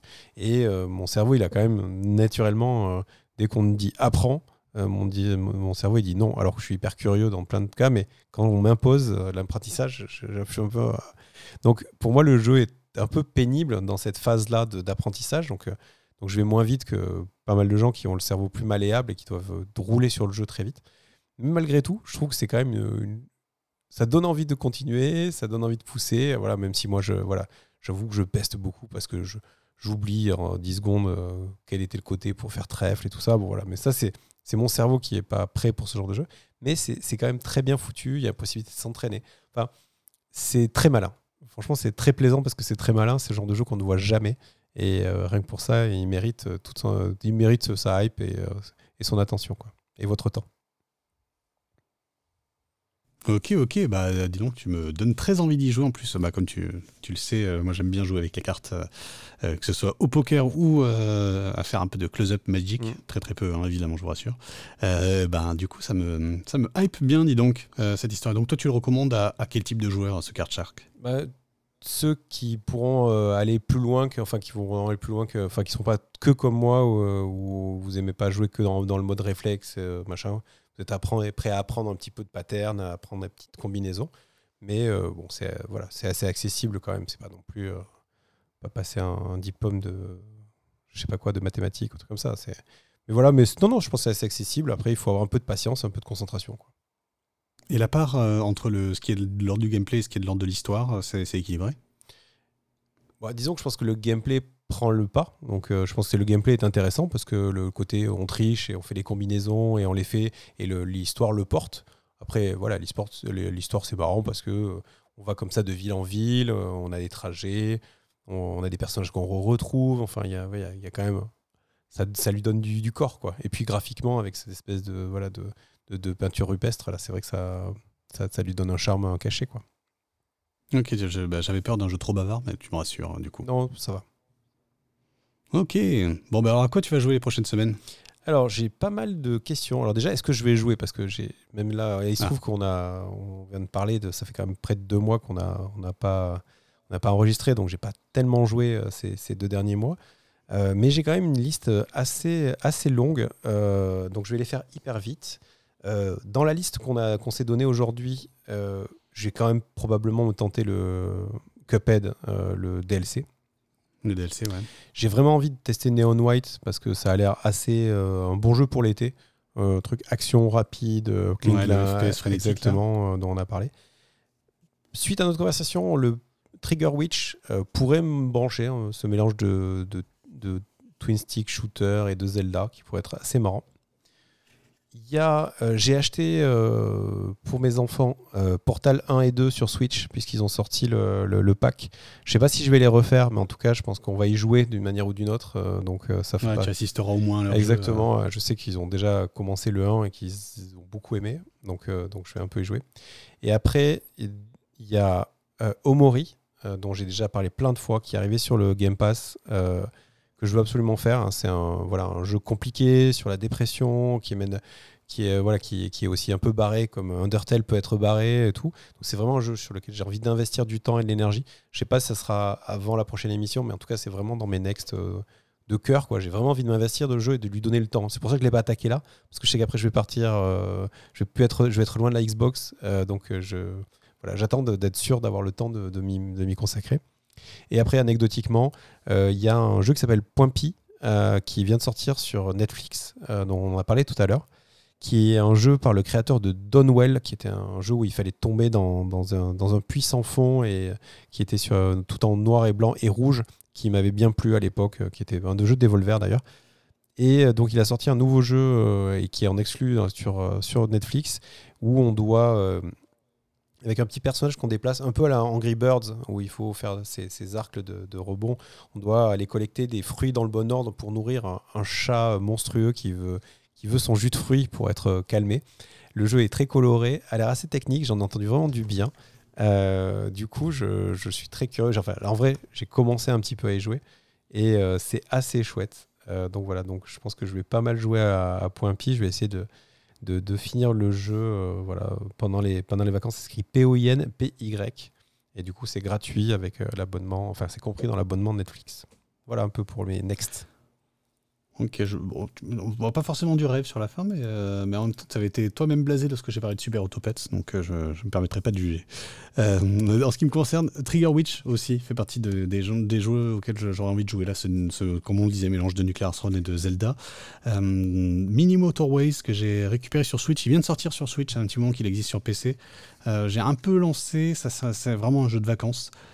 Qui est un jeu où on va euh, gérer une ville de manière très très euh, très très basique puisqu'on a euh, des maisons et des endroits où les, les, maisons, enfin les gens qui habitent les maisons veulent aller. Et donc on a des voitures qui vont faire des allers-retours entre genre ce, magasin, on va dire, et, et, chez eux. Et donc ça va créer du trafic. Et donc très rapidement, on va se retrouver avec beaucoup trop de trafic. Et il faut essayer de, de gérer ça. C'est vraiment un jeu de, un jeu de gestion de trafic très très basique, très minimaliste, j'ai envie de dire, et qui me qui me tente depuis un petit moment. Donc là, j'ai fini par le prendre pour mes vacances.